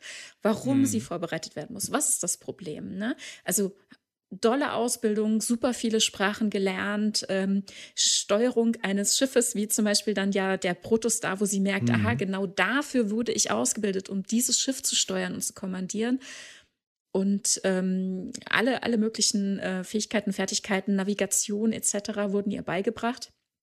Sie wusste einfach lange Zeit nicht, äh, wofür. Und ihr Vater muss einfach sehr unnahbar und gefühlskalt gewesen sein. Ne? Mhm. Ne? Sie sagte, das Einzige, was sie je bekommen hat, war das, dieses Erbstück. Und sie sehnt sich ähnlich wie Dahlia an nichts mehr. Ähm, in, in Kontakt mit ihrem Vater zu sein. Also Dahl wünscht sich ja prinzipiell zu wissen, woher er kommt und seine Eltern zu finden und da eben auch eine gewisse Liebe, Geborgenheit zu finden. Und sie wünscht sich aber nichtsdestotrotz ja auch genauso das auch, ne? Liebe und Geborgenheit, ja. Anerkennung. Ne? Dann äh, sind wir einmal auf diesem äh, Planeten, wo ihnen halluzinationsmäßig irgendwie gezeigt wird, was sie möchten, dass sie praktisch auf dem Planeten sind, weil der Planet selbst eben auch ein lebendes Organismus ist und sie eben quasi als Materie in sich aufnehmen möchte. Also eigentlich will der Planet sie fressen und sie sollen möglichst ähm, da bleiben, möglichst freiwillig. Und dann wird äh, jedem Einzelnen eben was vorgegaukelt, dass sie gerne da bleiben möchten. Und sie bekommt vorgegaukelt, ihr Vater würde vor ihr stehen und sagen, ach, meine Nachfahrin, ähm, ich liebe dich quasi, ne? Also, oder er mhm. sagt zumindest, ich bin stolz auf dich. Das ist ja schon mehr, als sie jemals von ihm gehört hat in ihren 17 Jahren. Wie traurig, ne? Mhm. Terrorfirma, auch ein schöner Episodentitel, finde ich. Das ja, ja, ja. Super, äh, super. Und das ist ja auch die Folge, wo dann am Ende tatsächlich ihr Vater auch auftaucht und wo dann auch so dieser Knackpunkt ist, weil bis dahin ist sie ja auch noch quasi eine Gegenspielerin. Sie ist ja äh, äh, da noch als Geisel ähm, der anderen Crewmitglieder quasi mit oder, oder als äh, jemand, den man halt mitnehmen musste, auch der da ge gefangen gehalten wird und der eigentlich noch gegen sie arbeitet. Und dann mhm. am Ende haben wir ja diese Szene, wo ihr Vater dann eben auch äh, ähm, ja, sie, sie steht quasi immer noch im Dunkeln darüber, was, was diese Mission ist, aber ihr Vater, der stellt diese Mission definitiv über ihr Leben. Der sagt dann so zwar, Entschuldigung, dass ich dich jetzt da nicht retten kann, aber äh, Mission geht vor, mach's gut. Und äh, ja. das ist ja so der Knackpunkt, wo sie dann äh, die Seiten wechselt, kann man wirklich sagen. Ganz genau, ja. Und das ja. ist Folge 5, der Killerplanet oder mhm. eben ja Terrorfirma, genau. Ja. Bis dahin war sie eben entführt und hat, äh, war in der Brick gefangen auf der Protostar und hat immer alles dafür gegeben und getan, zu entkommen, das Schiff in mhm. die eigene Gewalt zu bringen, den Vater zu kontaktieren, was sie dann auch schafft äh, in Folge 4, als sie da auf diesem Planeten ankommen. Und ähm, ja, und dann muss sie da eben mit äh, ansehen, wie ihr Vater sich äh, zwischen der Protostar und ihr entscheiden muss. Der Planet versucht beides zu verschlingen, also sowohl sie, mhm. sie ist in absoluter Lebensgefahr gerade und äh, hat keine Möglichkeiten mehr, sich zu äh, befreien. Aber er entscheidet sich für das Schiff. Ja, ja. nicht schlimm. Und sie ist dann diejenige, obwohl sie ja äh, auch gegen ihren Vater kämpft und gegen die andere äh, aus, aus ihrem Volk, die äh, dann am Schluss sich nicht ihren, ihren Freunden und Janeway anschließt, die nicht in die Sternflotte aufgenommen ist, sondern die allein auf Mission geht, den Kontakt zu ihrem Volk, zu ihrem Planeten zu suchen, bevor der Erstkontakt in der Zukunft hm. stattfinden kann, um ähm, das abzuwenden. Äh, ja das ist auch so eine Zeitreisedynamik, die ich dann etwas ähm, problematisch finde, wenn die nämlich dann in der Zukunft verhindert, was aber ihre eigentlich ihre Vergangenheit ausgelöst hat, nämlich diesen äh, verpfuschten Erstkontakt, der dann einen Krieg hervor, einen Bürgerkrieg hervorruft und dem wiederum äh, den Diviner und die anderen in die, in die Vergangenheit zurückreist. Damit das Großvaterparadoxon. Das absolute Großvaterparadoxon. ich hätte an ihrer Stelle ich, ähm, es ist zwar irgendwie schön, dass ich sage, ich gehe jetzt los und suche mein Volk und ich trenne mich jetzt von euch, aber ich hätte schon deswegen gerne darauf verzichtet, weil solche Absplittungen von Hauptpersonen am Ende einer Staffel sind mir jetzt etwas zu häufig geworden in letzter mhm. Zeit. Ich, äh, mhm. das, man hat dann immer das Gefühl, am Anfang der nächsten Staffel finden die doch, doch ganz schnell wieder zurück, das äh, Bäumler. Ja. Und äh, ja, okay, verstehe. Mhm. Ich finde es aber für ihren Charakter irgendwie ganz passend. Ich fand es mhm. interessant zu sehen, dass sie eben diese, diese Mission, von der ist sie in gewisser Weise auch getrieben. Sie hat nur diese Mission, die Missionsparameter quasi für sich mhm. neu definiert und hat gesagt, sie, sie fühlt sich trotzdem äh, in dieser wichtigen Aufgabe, ihr, ihr Volk irgendwie zu retten und, und diese schlimme äh, Situation, äh, die, die, die zum Untergang geführt hat, irgendwie zu verändern, aber eben nicht mit der Methodik, mit der ihr Vater das gemacht hat. Sie will das irgendwie auf andere Weise, sie will das auf eine bessere Weise ja. wieder gut machen, was da passiert ist. Ja, und von Anfang an war sie ja auch auf der Suche nach äh, Heimat, ne? nach einem ja. Heimatgefühl, nach ja. Geborgenheit. Das hat sie von ihrem Vater, ja. der Kaltschultrige, hat sie ja nicht bekommen. Und jetzt hat sie die Chance, das erste Mal zu ihrem Heimatplaneten zu gehen, weil sie ja auch auf diesem äh, Asteroiden tatsächlich von dem genetischen Material ihres Vaters her, also sie hat ja keine Mutter, ähm, auch mhm. quasi, ich sag mal in Anführungszeichen, in der Petrischale ähm, aufgezogen wurde. Ne? Ähm, Stimmt, eigentlich dürfte diese Augment-Regel nicht nur auf Dahl, sondern auch auf mm. sie zutreffen, mehr oder mm, weniger. Nee, glaube ich nicht. Also Augmentierung heißt ja auch ja, ja, stimmt. Ähm, ist, verbessert. Ist, falsch, ne? also da und sie ja. ist äh, quasi halt äh, ja in vitro gezeugt. Ne? Also ich klar. weiß ja nicht, ob keine Ahnung, ob da ein Genmaterial von jemand zweitem gebraucht wird. Wir wissen ja nicht, wie die Wonacats sich mhm. reproduzieren. Ne? Ja. Aber jetzt hat sie das erste Mal die Chance, tatsächlich ähm, nach Hause zu reisen. Also ihr Vater gibt ihr die Staffel über bei jedem Kontakt immer so einen kleinen Einblick. Wir fahren nach und nach. Also jetzt aktuell, das ist das, was ich vorhin einmal vor, äh, hochgehalten hatte. Ich habe nämlich dieses Zeitreise-Gefriemel äh, hier einmal in sehr schlechten, äh, sehr schlecht äh, nachvollziehbar festgehalten. Und ich hatte ähm, so viel dazu. Die äh, zehnte Folge war gelaufen Anfang Februar 2022. Und da hatte ich also in Übersee. Mhm. Ich war ja immer in Kanada ja, zum Gucken. Das war und in, äh, äh, die Linie 16 äh, gestiegen, die dann in Kanada endet. Ja, ja. Genau. Und ähm, da hatte ich schon mal angefangen, so eine kleine Zeichnung über den zeitlichen Ablauf zu machen. Und jetzt, nachdem ich alles nochmal geguckt habe, habe ich das nochmal nachvollzogen, nochmal geprüft, mhm. was ich da geschrieben hatte, sowohl auf Twitter als auch da in meiner unveröffentlichten, bisher unveröffentlichten äh, Zeichnung. Und äh, das war richtig tatsächlich. Also ich hatte da eine Zeit lang dran zu knabbern, aber es war richtig. Und ich konnte das jetzt ergänzen und ich werde es dann hoffentlich bald äh, einmal in so eine Zeichnung umsetzen, wobei das natürlich zeichnerisch immer schwierig umzusetzen ist mit diesem hin, her, hin, her, dass man das dann noch versteht äh, irgendwie so ne, in 2D. Die Skizze darfst du mir gerne schicken, wenn du das magst, dann kann mhm. ich sie schon mal in die Show Notes stellen, fall, falls du die in diesem so, äh, die skizzenhaften mhm. Zustand nee. möchtest. Nee, die okay, nicht, aber äh, das Ergebnis wäre ich dann privilegiert. Das ja. Ergebnis werde ich dann gerne veröffentlichen. Ich hoffe, ich schaffe es dann irgendwann mal. Ja. Genau, also, aber das ist total spannend, ne, weil sie ja dann irgendwann auch erfährt im Laufe der Staffel, Solum existiert jetzt gerade, ne, also, weil sie hatte mhm. ja immer gelebt mit dem, wir sind die letzten beiden, ne, und diese Bürde, die sie dann daraus resultierend spürte, mhm. auch wenn sie nicht wusste, was es genau beinhaltet, ne, spürte sie diesen Schmerz äh, ihres Vaters und den Druck, der dann damit auf sie als Erbin irgendwie übergeht und wusste, irgendwann bekomme ich dann mal erzählt, warum das so ist ne? und was ich genau zu tun habe. Also immer dieses schwebende äh, Schicksal, das vor ihr lag, wo sie nie einzuordnen wusste. Und jetzt hat sie die Chance, ihren Heimatplaneten zu sehen, die Schönheit ihres Planeten zu sehen, den sie von ihrem Vater einmal eine Projektion gezeigt bekommen hat und ihr Volk zu erleben. Und ne, also ich kann das total verstehen, dass sie dahin fliegen will ja. und gucken, was sie machen kann. Und eben auch ne, also timey-wimey, es ging ja darum, den Erstkontakt der Föderation mit Solum zu verhindern, denn die Wonakat ähm, ich glaube, das ähm, Elementare war nicht unbedingt, dass die Wonakat vorher dachten, sie wären alleine im Universum, dieser typische Erstkontaktschmerz. Ich glaube, es war eher, ähm, so sagt es zumindest äh, die ähm, andere mh, mm, aus dem Volk, deren Namen ich gerade nicht so. Ascensia, ähm, aber das Ach ja, genau, Ascensia. Ob das ihr Name ist oder nur vorgeschoben, wir lernen sie kennen. Ähm, als ähm, infiltrierende vermeintliche Trill an Bord ähm, des Schiffes von Admiral Janeway, ähm, wo dann rauskommt, also sie ist eben auch aus der Zukunft, über 52 mhm. Jahre aus der Zukunft und hat sich dort ähm, quasi äh, eingezeckt, um den Feind zu unterwandern und äh, sich an die Person zu hängen, die genauso wie sie davon getrieben ist, die Protostar zu finden. Denn dieser Erstkontakt, mhm. der bald stattfindet. Wann wissen wir mhm. nicht genau. Genau, das äh, wollte ich der, gerade fragen. Das ist, der ja. ist ungefähr quasi zeitgenössisch zu der, zu der, zu dem gegenwärtigen Zeitpunkt, den wir in, äh, äh in der Serie sehen, ne?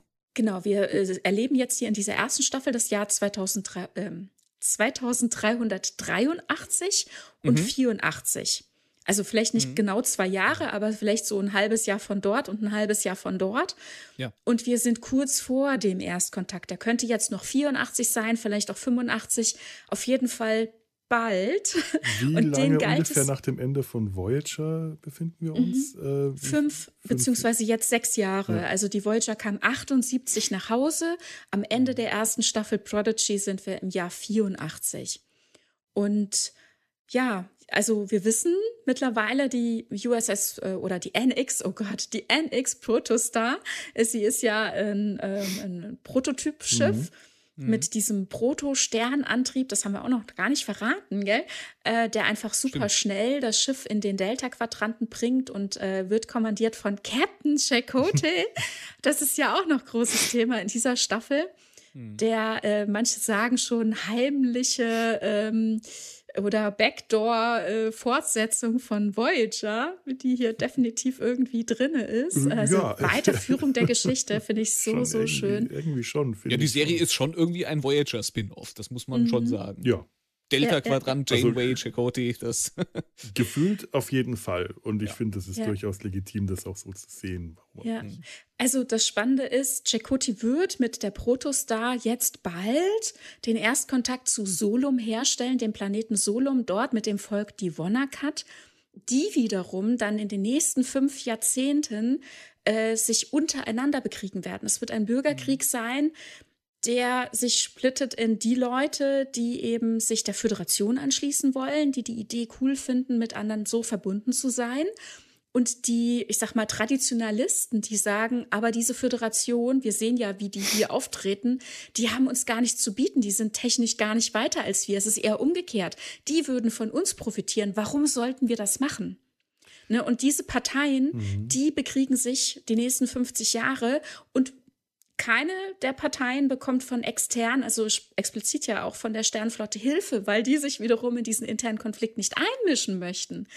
Und dann kommt 52 ja. Jahre nach dem Erstkontakt die Protostar wieder und sagt, also genau dieser Captain Chakotay, der ja quasi nur, was weiß ich, ein paar Stunden gealtert sein mag, sagt, öh, wir sind hier gerade durch ein Wurmloch geflogen, was ist los und wie sieht's denn hier aus? Oh, oh je, so viel Zeit schon vergangen. Die werden wiederum von den äh, verärgerten Wonakat überfallen. Das Schiff wird ähm, okkupiert, aber ich weiß gar nicht, inwieweit wir diese Handlung jetzt hier schon so weit ja, wir gehen ein bisschen ja? querbeet, aber das macht nichts. Äh, genau, also es, äh, sie werden dann ähm, die Crew ähm, als Geisel nehmen. Chakoti befindet sich also jetzt äh, 52 Jahre in der Zukunft aus Solum schafft mhm. es aber, sich zu befreien und die mittlerweile umgebaute Protostar, wo eine Waffe installiert wurde, denn die ähm, Wonakat hatten so lebendige ähm, Konstrukte, die sich als Waffe äh, darstellen. Und das Letzte, das sie davon haben, bringen sie auf der Protostar unter, mhm. mit der Programmierung und der Manipulation des Schiffes zurück zum Herzen der Föderation zu fliegen und die Föderation oder auf jeden Fall die Sternflotte zu zerstören. Ja, und jetzt ist bei mir auch wieder, wieder äh, dasselbe wie vorhin. Äh, nicht nur Gwyn. Also Gwyn möchte ihr, ihr, ihr Volk finden, ihren Planeten, ihre Heimat. Okay, und sie ist ein Teenager und äh, vielleicht denkt sie einfach nicht weiter als bis zu ihrer äh, rot gestrichelten Nasenspitze. Bitte, die Föderation hätte hier ein bisschen äh, mehr drüber nachdenken können, was jetzt eigentlich los ist, wenn sie jetzt dieses Teenager-Mädchen alleine losschicken zu dieser Mission. Na, alleine war sie nicht, ne? Sie wird gebracht. Sie wird gebracht, ja, aber äh, von wem? Also das wäre jetzt so der Punkt. Das wäre eigentlich die Mission, auf die jetzt Janeway und die anderen geschickt werden könnten, mit einem Team aus Experten Aha. und mhm. weiß nicht was, weil was kann jetzt gerade größere Priorität haben, als dass das gut geht. Denn wenn das schief geht, kann weiß Gott was passieren. Äh, das kann nicht einfach so übers Knie gebrochen, ja, lass die mal losfliegen und jetzt ähm, wird schon gut gehen. Selbst wenn die sagen, okay, die hat Erfolg und dann ist alles nicht passiert, für uns ist ja gut, dann ist dieser ganze Vorfall, also für uns die Föderation ist ja gut, dann ist dieser Vorfall nie passiert. Und die einzigen, die Pech haben, das sind jetzt diese sechs Teenager, weil die äh, ja, äh, die haben halt dann irgendwie anderes Leben geführt oder gar nicht existiert oder was weiß, weiß der Henker was. Aber äh, da finde ich, das wäre für mich das richtige Ende gewesen. Janeway nimmt die ganze Teenagergruppe unter ihre Fittiche und jetzt gehen die los, um nach Chakotay zu suchen, um äh, zu schauen, dass dieser Erstkontakt nicht verhindert wird, sondern irgendwie gut verläuft, mit allen Problemen, die das auch mit sich bringt. Äh, das ist ja auch, ne, da sind ja echte Komplikationen dabei. Das ist eher eine komplizierte Geschichte. Das wäre was für eine zweite Staffel gewesen, diese Geschichte dann zu erzählen. Da hätte auch wieder 20 Folgen mindestens bei rauskommen können. Ja. Ich, ich möchte gerade noch mal äh, für mich noch mal eine Verständnisfrage, wo ich gerade Tanja als unsere Zeitlinienexpertin äh, hier, hier am, am Draht quasi habe. Also du hast gesagt, äh, das hatte ich jetzt gar nicht mehr so auf dem Schirm. Also äh, Chakoti war auch der, der, der den Erstkontakt mit denen hergestellt hat? Mhm, genau, ja. Also äh, mhm, es scheint mir so. Ne? Also es okay. gibt ja diese Nacherzählung mhm. von Essentia. Mhm. Und da gibt es ja auch solche äh, Bilder. Also das sind so wie ein bisschen wie so Bilderbuch-Schemen. Äh, mhm. Total schön gemacht. Und da dachte ich, das Schiff sieht nicht aus wie die Protostar, weil das, aber hm. unterm Strich denke ich, es soll sie sein. Und ähm, das mit, also die, jetzt hat, die hat ja drei Gondeln und es könnte sein, ja. dass das eben mhm. so dargestellt sein soll in dieser Erinnerung. Und es muss auch so sein, glaube ich weil äh, wir dann am Ende noch den Funkspruch von Chakotay hören, der dann nochmal entschlüsselt werden kann, so einen Monat nachdem quasi diese große Schlacht, diese Infizierung der großen ja. Flotte, der Sternflotte, also der Flotte, ähm, beendet war, hatte sich die Protostar ja quasi geopfert. Ne? Die ist ähm, explodiert und das wiederum hat einen Riss verursacht, äh, konkret ein Wurmloch. Und ich glaube, dabei handelt es sich genau um das Wurmloch, Weswegen mhm. Chakotay mit der Protostar nach dem Erstkontakt ja, okay. in die Zukunft, 52 Jahre in der Zukunft, wieder auf Solum landet und dann überfallen wird mit der Nachricht, dass jetzt lange Bürgerkrieg herrschte. Also ich glaube, ja. hier ist wirklich so selbsterfüllendes Ding. Ne? Es gibt ein Wurmloch, das entsteht dadurch, dass die Sachen mhm. der früher ja. in der Zukunft passiert sind. Also hm, typisches äh, Kopfschmerzproblem, ne? Das heißt, wir hatten, wir hatten ja jetzt dann eigentlich die komplette Staffel über, hätten wir jetzt eigentlich in diesem Universum zweimal die Protostar. Genau. Einmal genau. die unserer Protagonisten, die aus der Zukunft zurückgekommen ist, und einmal die, genau. die unter Kommando von Chakotay noch unterwegs mhm. ist, um den Erstkontakt genau. herzustellen. Um den Erstkontakt herzustellen, der jetzt bald passiert, weswegen sie, also wahrscheinlich ist der jetzt schon gerade ja. Also vielleicht mhm. passiert er jetzt gerade, vielleicht ist das schon passiert, bevor ja. Quinn äh, dort ankommt. Das könnte natürlich sein. Das wird ja jetzt dann die Handlung, denke ich mal, der zweiten Staffel sein, wie das jetzt weitergeht. Ne? Quinn fliegt mit irgendwelchen Leuten, hat man ja das Schiff äh, losfliegen sehen, so ein kleines Schiffchen.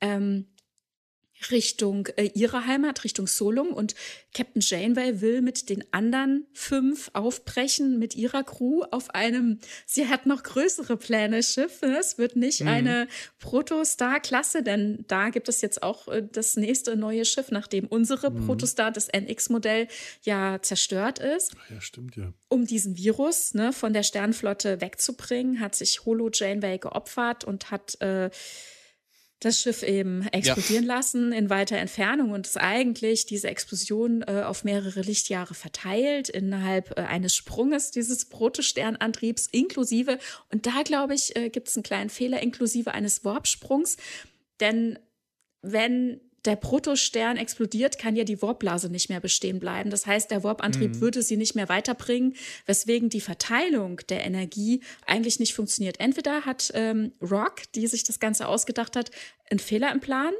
oder ähm, sie haben sich das falsch ausgedacht oder der äh, Andorianer, der äh, auf der Erde das Ganze zusammengesetzt hat zu diesem Ergebnis, was da passiert sein muss auf der Protostar, hat sich vertan. Ich weiß es nicht. An Bord der Protostar hieß es, sie versuchen noch einen Sprung und ähm, verteilen mhm. damit quasi die Explosion des Protosterns äh, auf viele Lichtjahre, sodass die Auswirkungen nicht so schlimm sein wird. Die Auswirkung war ja unterm Strich allerdings schlimm. Also könnte es vielleicht doch sein, dass äh, Rock sich vertan hat. Es gab ja dieses Wurmloch am Ende. Mhm. Es tut mir leid, ich will euch nicht nur, damit langweilen. Nee, nur, nur ein, ich, äh, ein, ein Gedanke, den ich jetzt noch hatte, dann ist aber doch irgendwie, wenn jetzt dann quasi äh, dadurch irgendwie dieses Wurmloch erzeugt wurde, dann hat der Erstkontakt mhm. ja schon stattgefunden. Dann muss genau, man sagen, dann war zeitlich, dann genau. war aber zeitlich die ganze Mission vom Diviner jetzt schon schon von Anfang an zum Scheitern verurteilt, weil es war jetzt ja, ja eigentlich ja. schon zu spät, um diesen, diesen Erstkontakt überhaupt noch zu verhindern. Die Protostar ist ja schon längst unterwegs dahin. Die, mm. wird, die holt man ja gar nicht mehr ein, um jetzt noch diesen Virus noch irgendwie und die auch noch lahmzulegen. Die ist ja dann eh unterwegs. Man kann jetzt die Föderation noch zerstören, die Sternenflotte, aber äh, die Protostar ist ja sowieso schon zum Erstkontakt unterwegs und hat ihn jetzt vielleicht sogar schon hergestellt.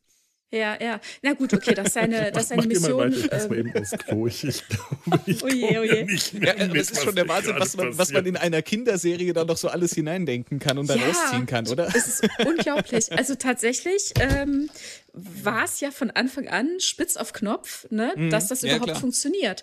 Denn ja. auch durch diese, durch dieses Wurmloch, durch die Anomalie sind ja diese 100 Schiffe, die noch von Solum quasi zusammengekratzt werden konnten, auf mhm. diese idiotische, in Anführungszeichen, oder auf diese hm, letzte Chance äh, aus der eigenen Idiotie geborenen Idee in diese Zeitreise ja. ähm, geflogen und das Wurmloch kollabierte ja.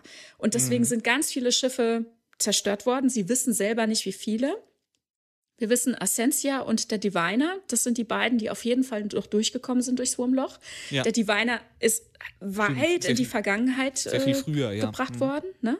Also ähm, ich denke 72 Jahre, ehrlich gesagt, weil er kommt ja aus dem aus der fernen Zukunft, äh, also da, wo Jacoti jetzt gefangen wird, also von heute 52 Jahre in die Zukunft.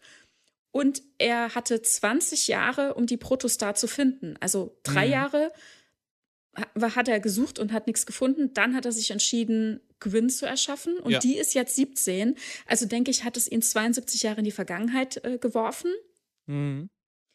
Und Essentia ähm, ist nur ins Jahr ähm, 80 geschickt worden, mhm. denn sie war drei Jahre eben damit zugange, die Föderation zu unterwandern. Deswegen ist sie halt kaum gealtert.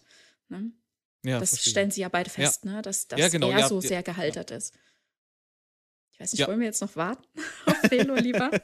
ich glaube, ich glaub, wir sollten, wir müssen das Thema jetzt nicht noch weiter. Mm, ich, das wird vielleicht ein auch. bisschen viel. Aber es ist wirklich spannend, was man, äh, was man in dieser Kinderserie, wie viel Gedanken man da auch in solche Konzepte reingesteckt hat. Ja. Und ich, ich oh. sag gleich noch was. Hm?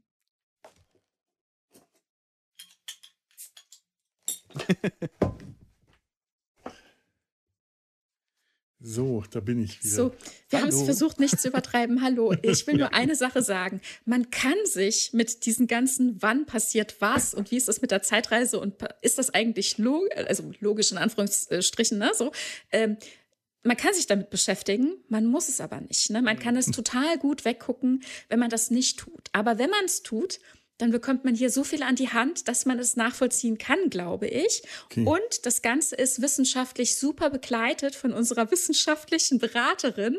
Dr. Aaron McDonald, der sich ja, äh, deren Arbeit sich ja jetzt durch alle aktuellen Serien zieht und die auch wiederum so kleine Begleitvideos, die man auf StarTrek.com ähm, angucken kann, produziert hat, wo dann eben erklärt wird, aha, wir haben also heute einen braunen Zwerg besucht. Was ist denn eigentlich ein brauner oh. Zwerg? Und dann gibt es dann so drei, mhm. vier Minuten Videos, wo sie erklärt, was ein Wurmloch ist, äh, wie das ist mit dem Warp-Antrieb, funktioniert Beamen und könnte man sich das vorstellen, hinzukriegen und so. Und na, sie ist eben vom Fach, sie ist die wissenschaftliche mhm. Beraterin und das ist so zauberhaft. Ne? Und dann eben auch, dass, dass sie das eben für Prodigy auch konkret machen. Sie machen es aber auch für die anderen Serien, auch für Strange New Worlds gibt es mhm. solche ähm, Episoden und das ist so zauberhaft, das zu sehen. Und, ja. und sind die leicht zugänglich? Findet man die?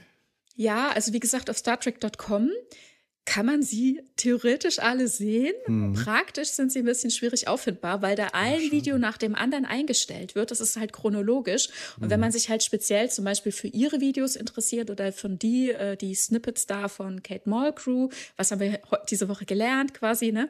Da muss man ein bisschen durchscrollen, muss man ein bisschen suchen mhm. und filtern. Man kann zum Beispiel filtern nach Serien, dann kann man sich alle Videos zu mhm. Prodigy anzeigen lassen und da hat man dann halt alle Videos zu Prodigy. Da muss ja. man dann halt intern wieder nach den Titeln äh, gucken, wie die Videos ich, heißen. Ich finde es ein bisschen unübersichtlich, ja, leider. Ich, ich denke halt dann auch ganz, äh, jetzt ganz konkret so an die Zielgruppe, der ist ja ganz gut ist, wenn es da einen pädagogischen äh, äh, äh, Zusatzwert noch hat, ähm, die durchaus auch mal ein bisschen an der Hand genommen werden dürfen und dann auch was lernen können. Ähm, da wäre das schon schön, wenn das dann auch für das Publikum leichter zugänglich ja. wäre. Ja, also ich denke, Sie haben ja immer Ihren Zielmarkt vor Augen, Amerika. Mhm ne? also mhm. Nordamerika, USA und Kanada. Und für die wird es mit Sicherheit äh, auf Paramount Plus laufen. Ne? Das, das ist halt ja. der Punkt. Also ich weiß, dass diese, diese eine Minute oder so, genau wie damals auch oder wie, wie aktuell immer der Ready Room oder so, ne? ja dann auch äh, im Anschluss gelaufen ist. Also das mhm. läuft bei denen schon, ne? aber die denken dann halt nicht über ihren Tellerrand hinaus, auf über ihren Markt hinaus, wobei man sagen muss, der Markt ist ja eigentlich weltweit, aber das verstehen ja. sie auch mit Merchandise nicht so richtig. Nee. Wir dürfen ja quasi schon ein bisschen dankbar sein, dass es für das internationale Publikum dann auf StarTrek.com einsehbar ist. Ne? Aber mir ist halt auch so jetzt während der Serie aufgefallen, es wird ja hier ein komplett neues Publikum herangeholt. Man kann jetzt davon mhm. ausgehen, die Teenager, die sich das jetzt anschauen, die haben keine Star Trek-Erfahrung vorher. Mhm. Die sind, das, ist, das könnte wahrscheinlich das erste Mal sein, dass die mit Star Trek in Berührung kommen. Und ich finde das sehr gut gemacht, ja. wie hier Star Trek denen erklärt wird, denen beigebracht wird Und trotzdem hast du als alter Star Trek-Hase wie ich nicht das Gefühl, dass das jetzt äh, sagt, ach, die müssen jetzt noch nicht alles erklären, sondern das ist gut gemacht. Ich habe nie das Gefühl, dass mir zu viel erklärt wird, zu viel aus, zu weit ausgeholt wird. Und trotzdem glaube ich, dass äh, Neulinge ganz toll alles äh, verstehen können, was da jetzt mhm. an neuem, an, an Star Trek Lore schon da ist und hier weitergeführt wird. Weil es wird alles gut weitergeführt. Es ist nicht so, dass da Sachen erfunden werden, wo ich als alter Trekkie sage, Moment mal, nö, nö, nö, so aber nicht. Das passt eigentlich alles. Und trotzdem kriegt das junge Publikum das gut präsentiert, finde ich. Ich finde auch in der anderen Richtung, ähm, man hat auch, man hat viele schöne äh, Referenzen, die man als alter. Fan erkennen kann. Wahnsinnig viele. Aber man ja. hat sie mit, mit, einer, mit einer gewissen Subtilität eingefügt. Man hat jetzt nicht so jedes Easter Egg, was man irgendwo macht, mhm. da zeigt man mit der, mit der Leuchtreklame drauf und muss das nochmal extra hervorheben, sondern es ist alles so schön eingebettet. Ähm, ja ich sag mal so, vielleicht, vielleicht eine Ausnahme. Wir haben diese, diese Holodeck-Sequenz, wo wir die ganzen alten Charaktere mit, mit Audioschnipseln drin haben. Das war vielleicht ein bisschen too much für meinen, äh, für meinen Geschmack und ich, ich weiß auch geliebt. nicht ich, ja, als alter Fan schon, aber ich weiß nicht, wie man da als jemand, der Star Trek noch überhaupt nicht kennt, wie man damit ja. umgegangen ist, mit diesen offensichtlichen ja. Audioschnipseln.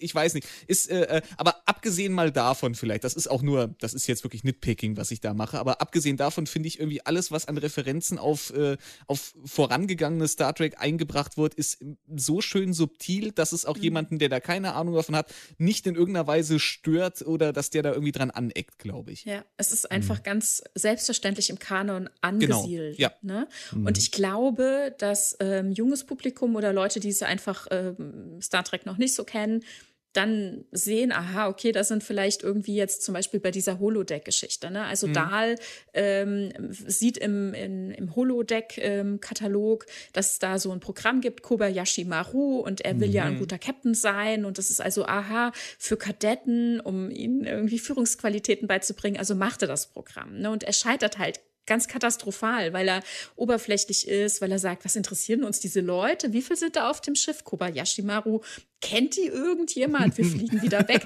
Also er kriegt natürlich katastrophal schlechte Punktzahl. Das fand ich schon so toll. Kennt ja. die irgendjemand? Das hat uns nicht zu interessieren.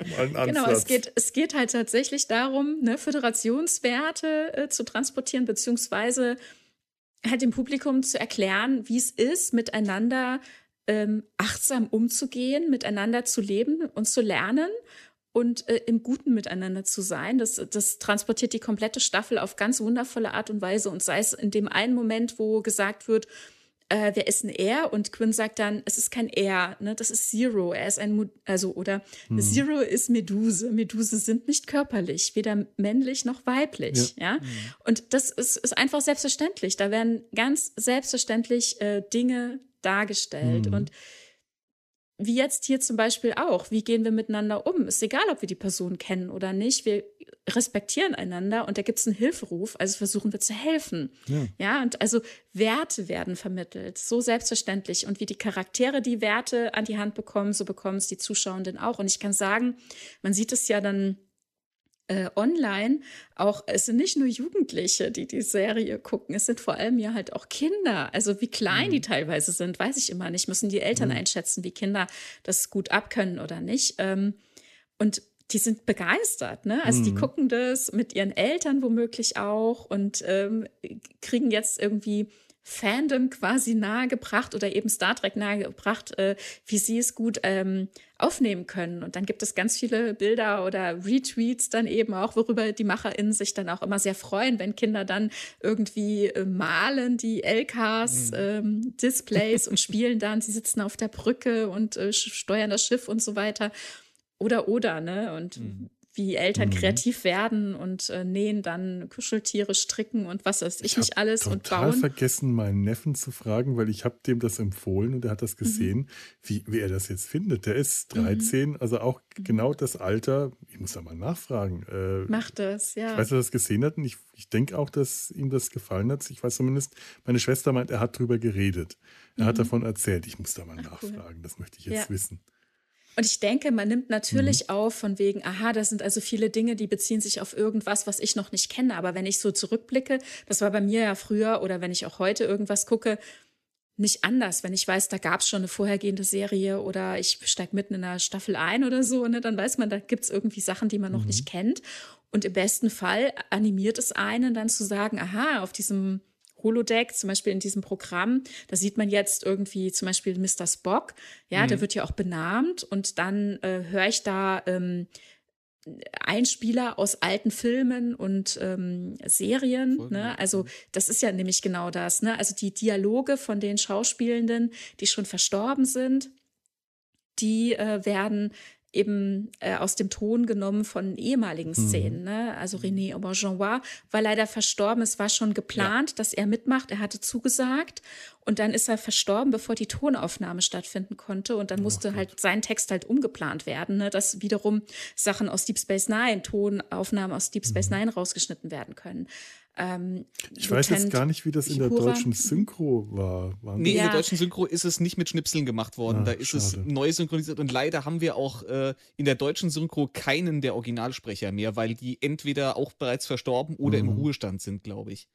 Ganz genau, ja. Also, ich hatte auch alle nochmal nachgeguckt, ja. Mhm. Auch, auch der Odo-Synchronsprecher Bodo Wolf, der ist äh, äh quasi zeitgleich mit, mit Ausstrahlung äh, dieser Folge ist der in Rente gegangen. Das hat wohl auch wahrscheinlich zeitlich nicht mehr hingehauen. Hm. Ja, also schon vor langer Zeit hatte er zum Beispiel auch die Rolle des Bernhard Blocksbergs in den Hörspielkassetten hm. abgegeben. Ne? Da wusste ich schon ja. lange, dass der nicht mehr spricht. Also vielleicht hat er noch synchron gemacht, aber keine Hörspiele mehr.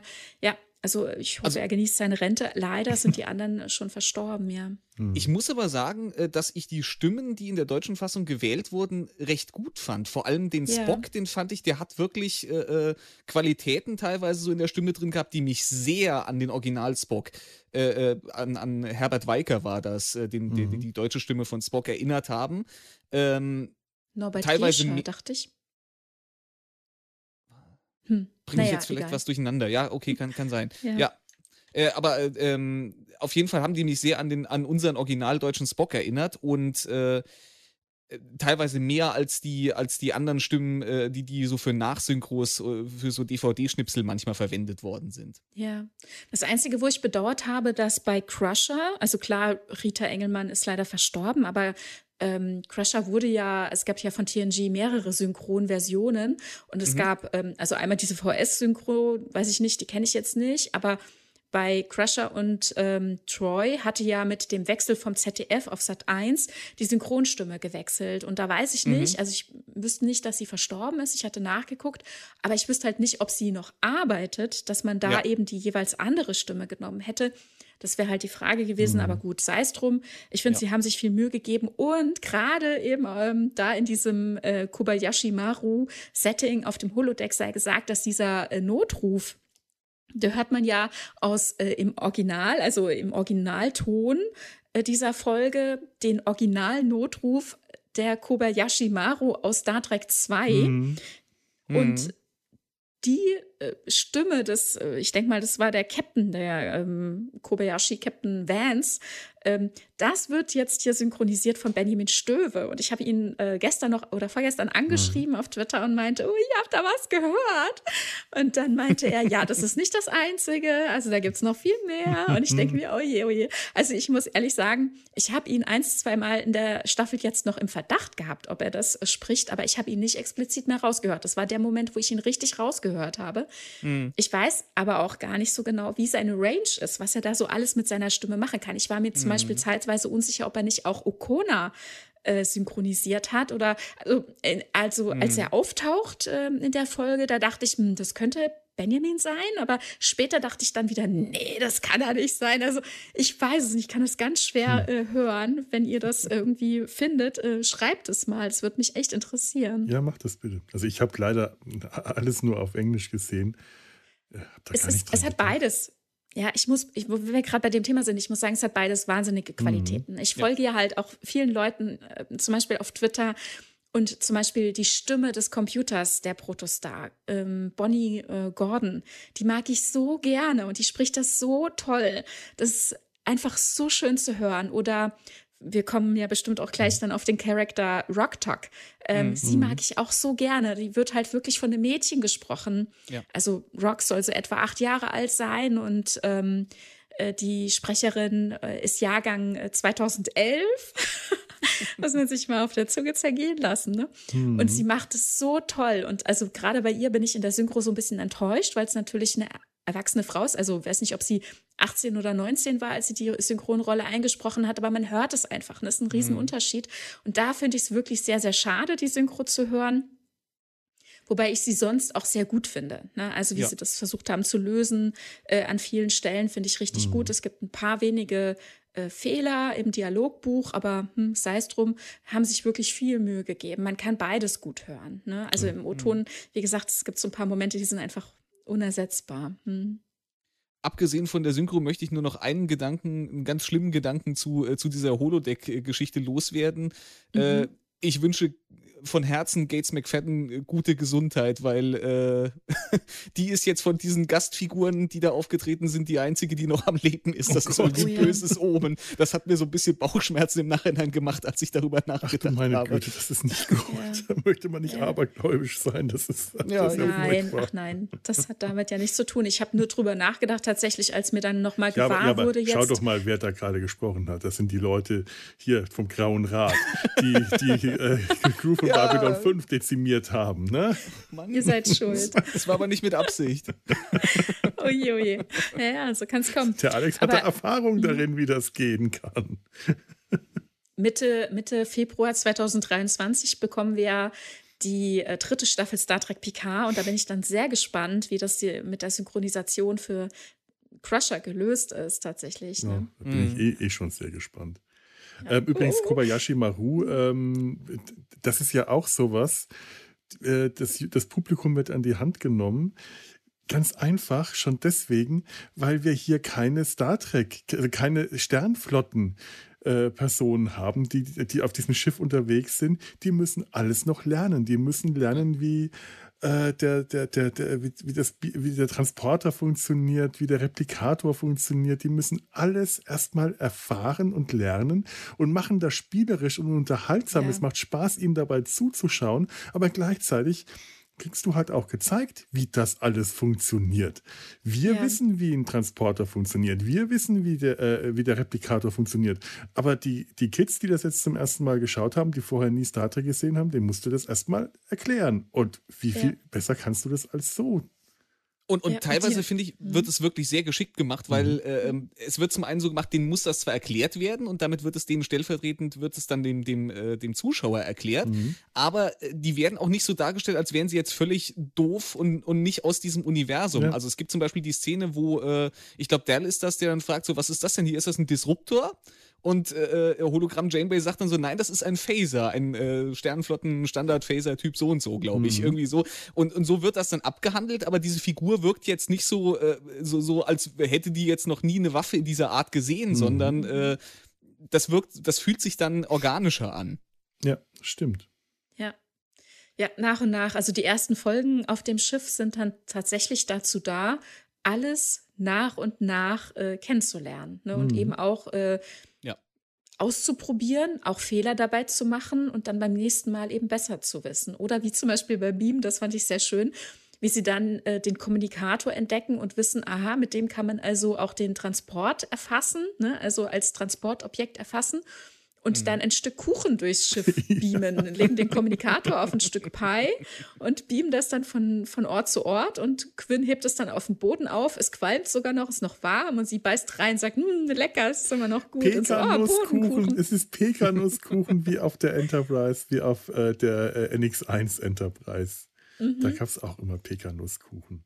Stimmt, Trip mochte den so gern. Ja, ja. ja total ist, gefreut. Das ist und ja sogar noch was, was ein Plot-Element vorbereitet, dieses Kommunikator anpappen. Ja. Das wird ja noch ja. wichtig. Mhm. Genau, ist alles wieder sehr durchdacht. Ja, mhm. also nach und nach lernen sie ähm, immer mehr dazu, wie sie das Schiff und äh, all die Ausstattung benutzen können. Und das wird dann eben in den Handlungen auch angewendet. Also wie das ja eben auch ganz äh, natürlich ist, ja. Und auch so schön. Ähm, wie sie dann auf die Idee kommen, also mit, das mit dem Beam, das sollte man vielleicht mal mit einem Lebendobjekt versuchen. Und vorher haben wir schon gelernt, Murph, der ja auch an Bord mhm. ist, der ist ziemlich unkaputtbar. Also Da ist Rock sich dann ziemlich schnell sicher, dass der unzerstörbar ist. Also muss der einen Kommunikator schlucken, damit sie wissen, wo er ist. Und dann wird er mal gebeamt. Das hat so ein bisschen was von wirklich auch wieder so Enterprise. Äh, Gefühle in mir geweckt, wo sie am Anfang sich nicht sicher sind. Der Transporter ist freigegeben für Personen zu beamen, aber keiner will sie so richtig trauen. Und dann gibt es dann die erste Notsituation, wo sie es machen müssen und alle sind dann froh, dass man da noch am Stück ankommt. Ne? Und so ist das ja. hier auch. Hier wird erstmal experimentiert. Kann man sich dann auch beamen? Ja. ja. So, wir, äh, wir, wir kommen äh, äh, äh schon, schon weit ab. Wir wollten ja eigentlich noch aber äh, alles gut, sprechen. wir wollten über die Charaktere, aber alles gut. Äh, wir können ja kreuz und quer hin und her kreuzen, aber ich möchte mal bei den Charakteren trotzdem wieder weitermachen. Mhm. Ich würde mal sagen, Quindala ähm, lassen wir jetzt als, das haben wir, da, da hätte es garantiert auch noch einiges zu sagen gegeben, aber gehen wir mal weiter.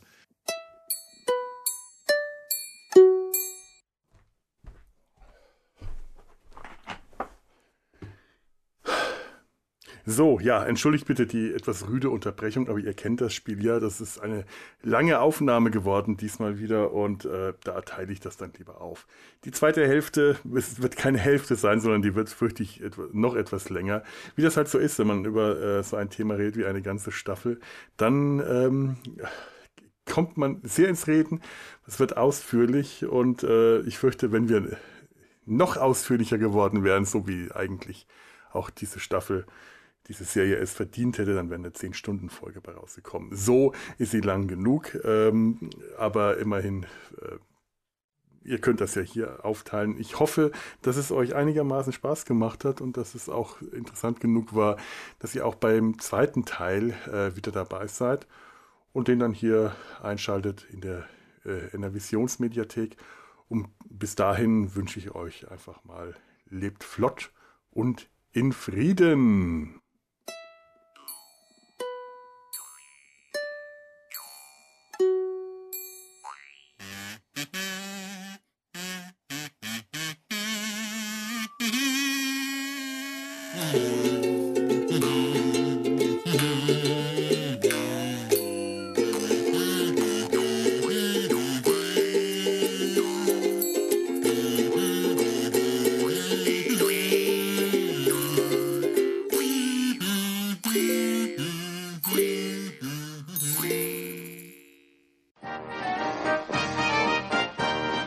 Des Podcast Imperiums.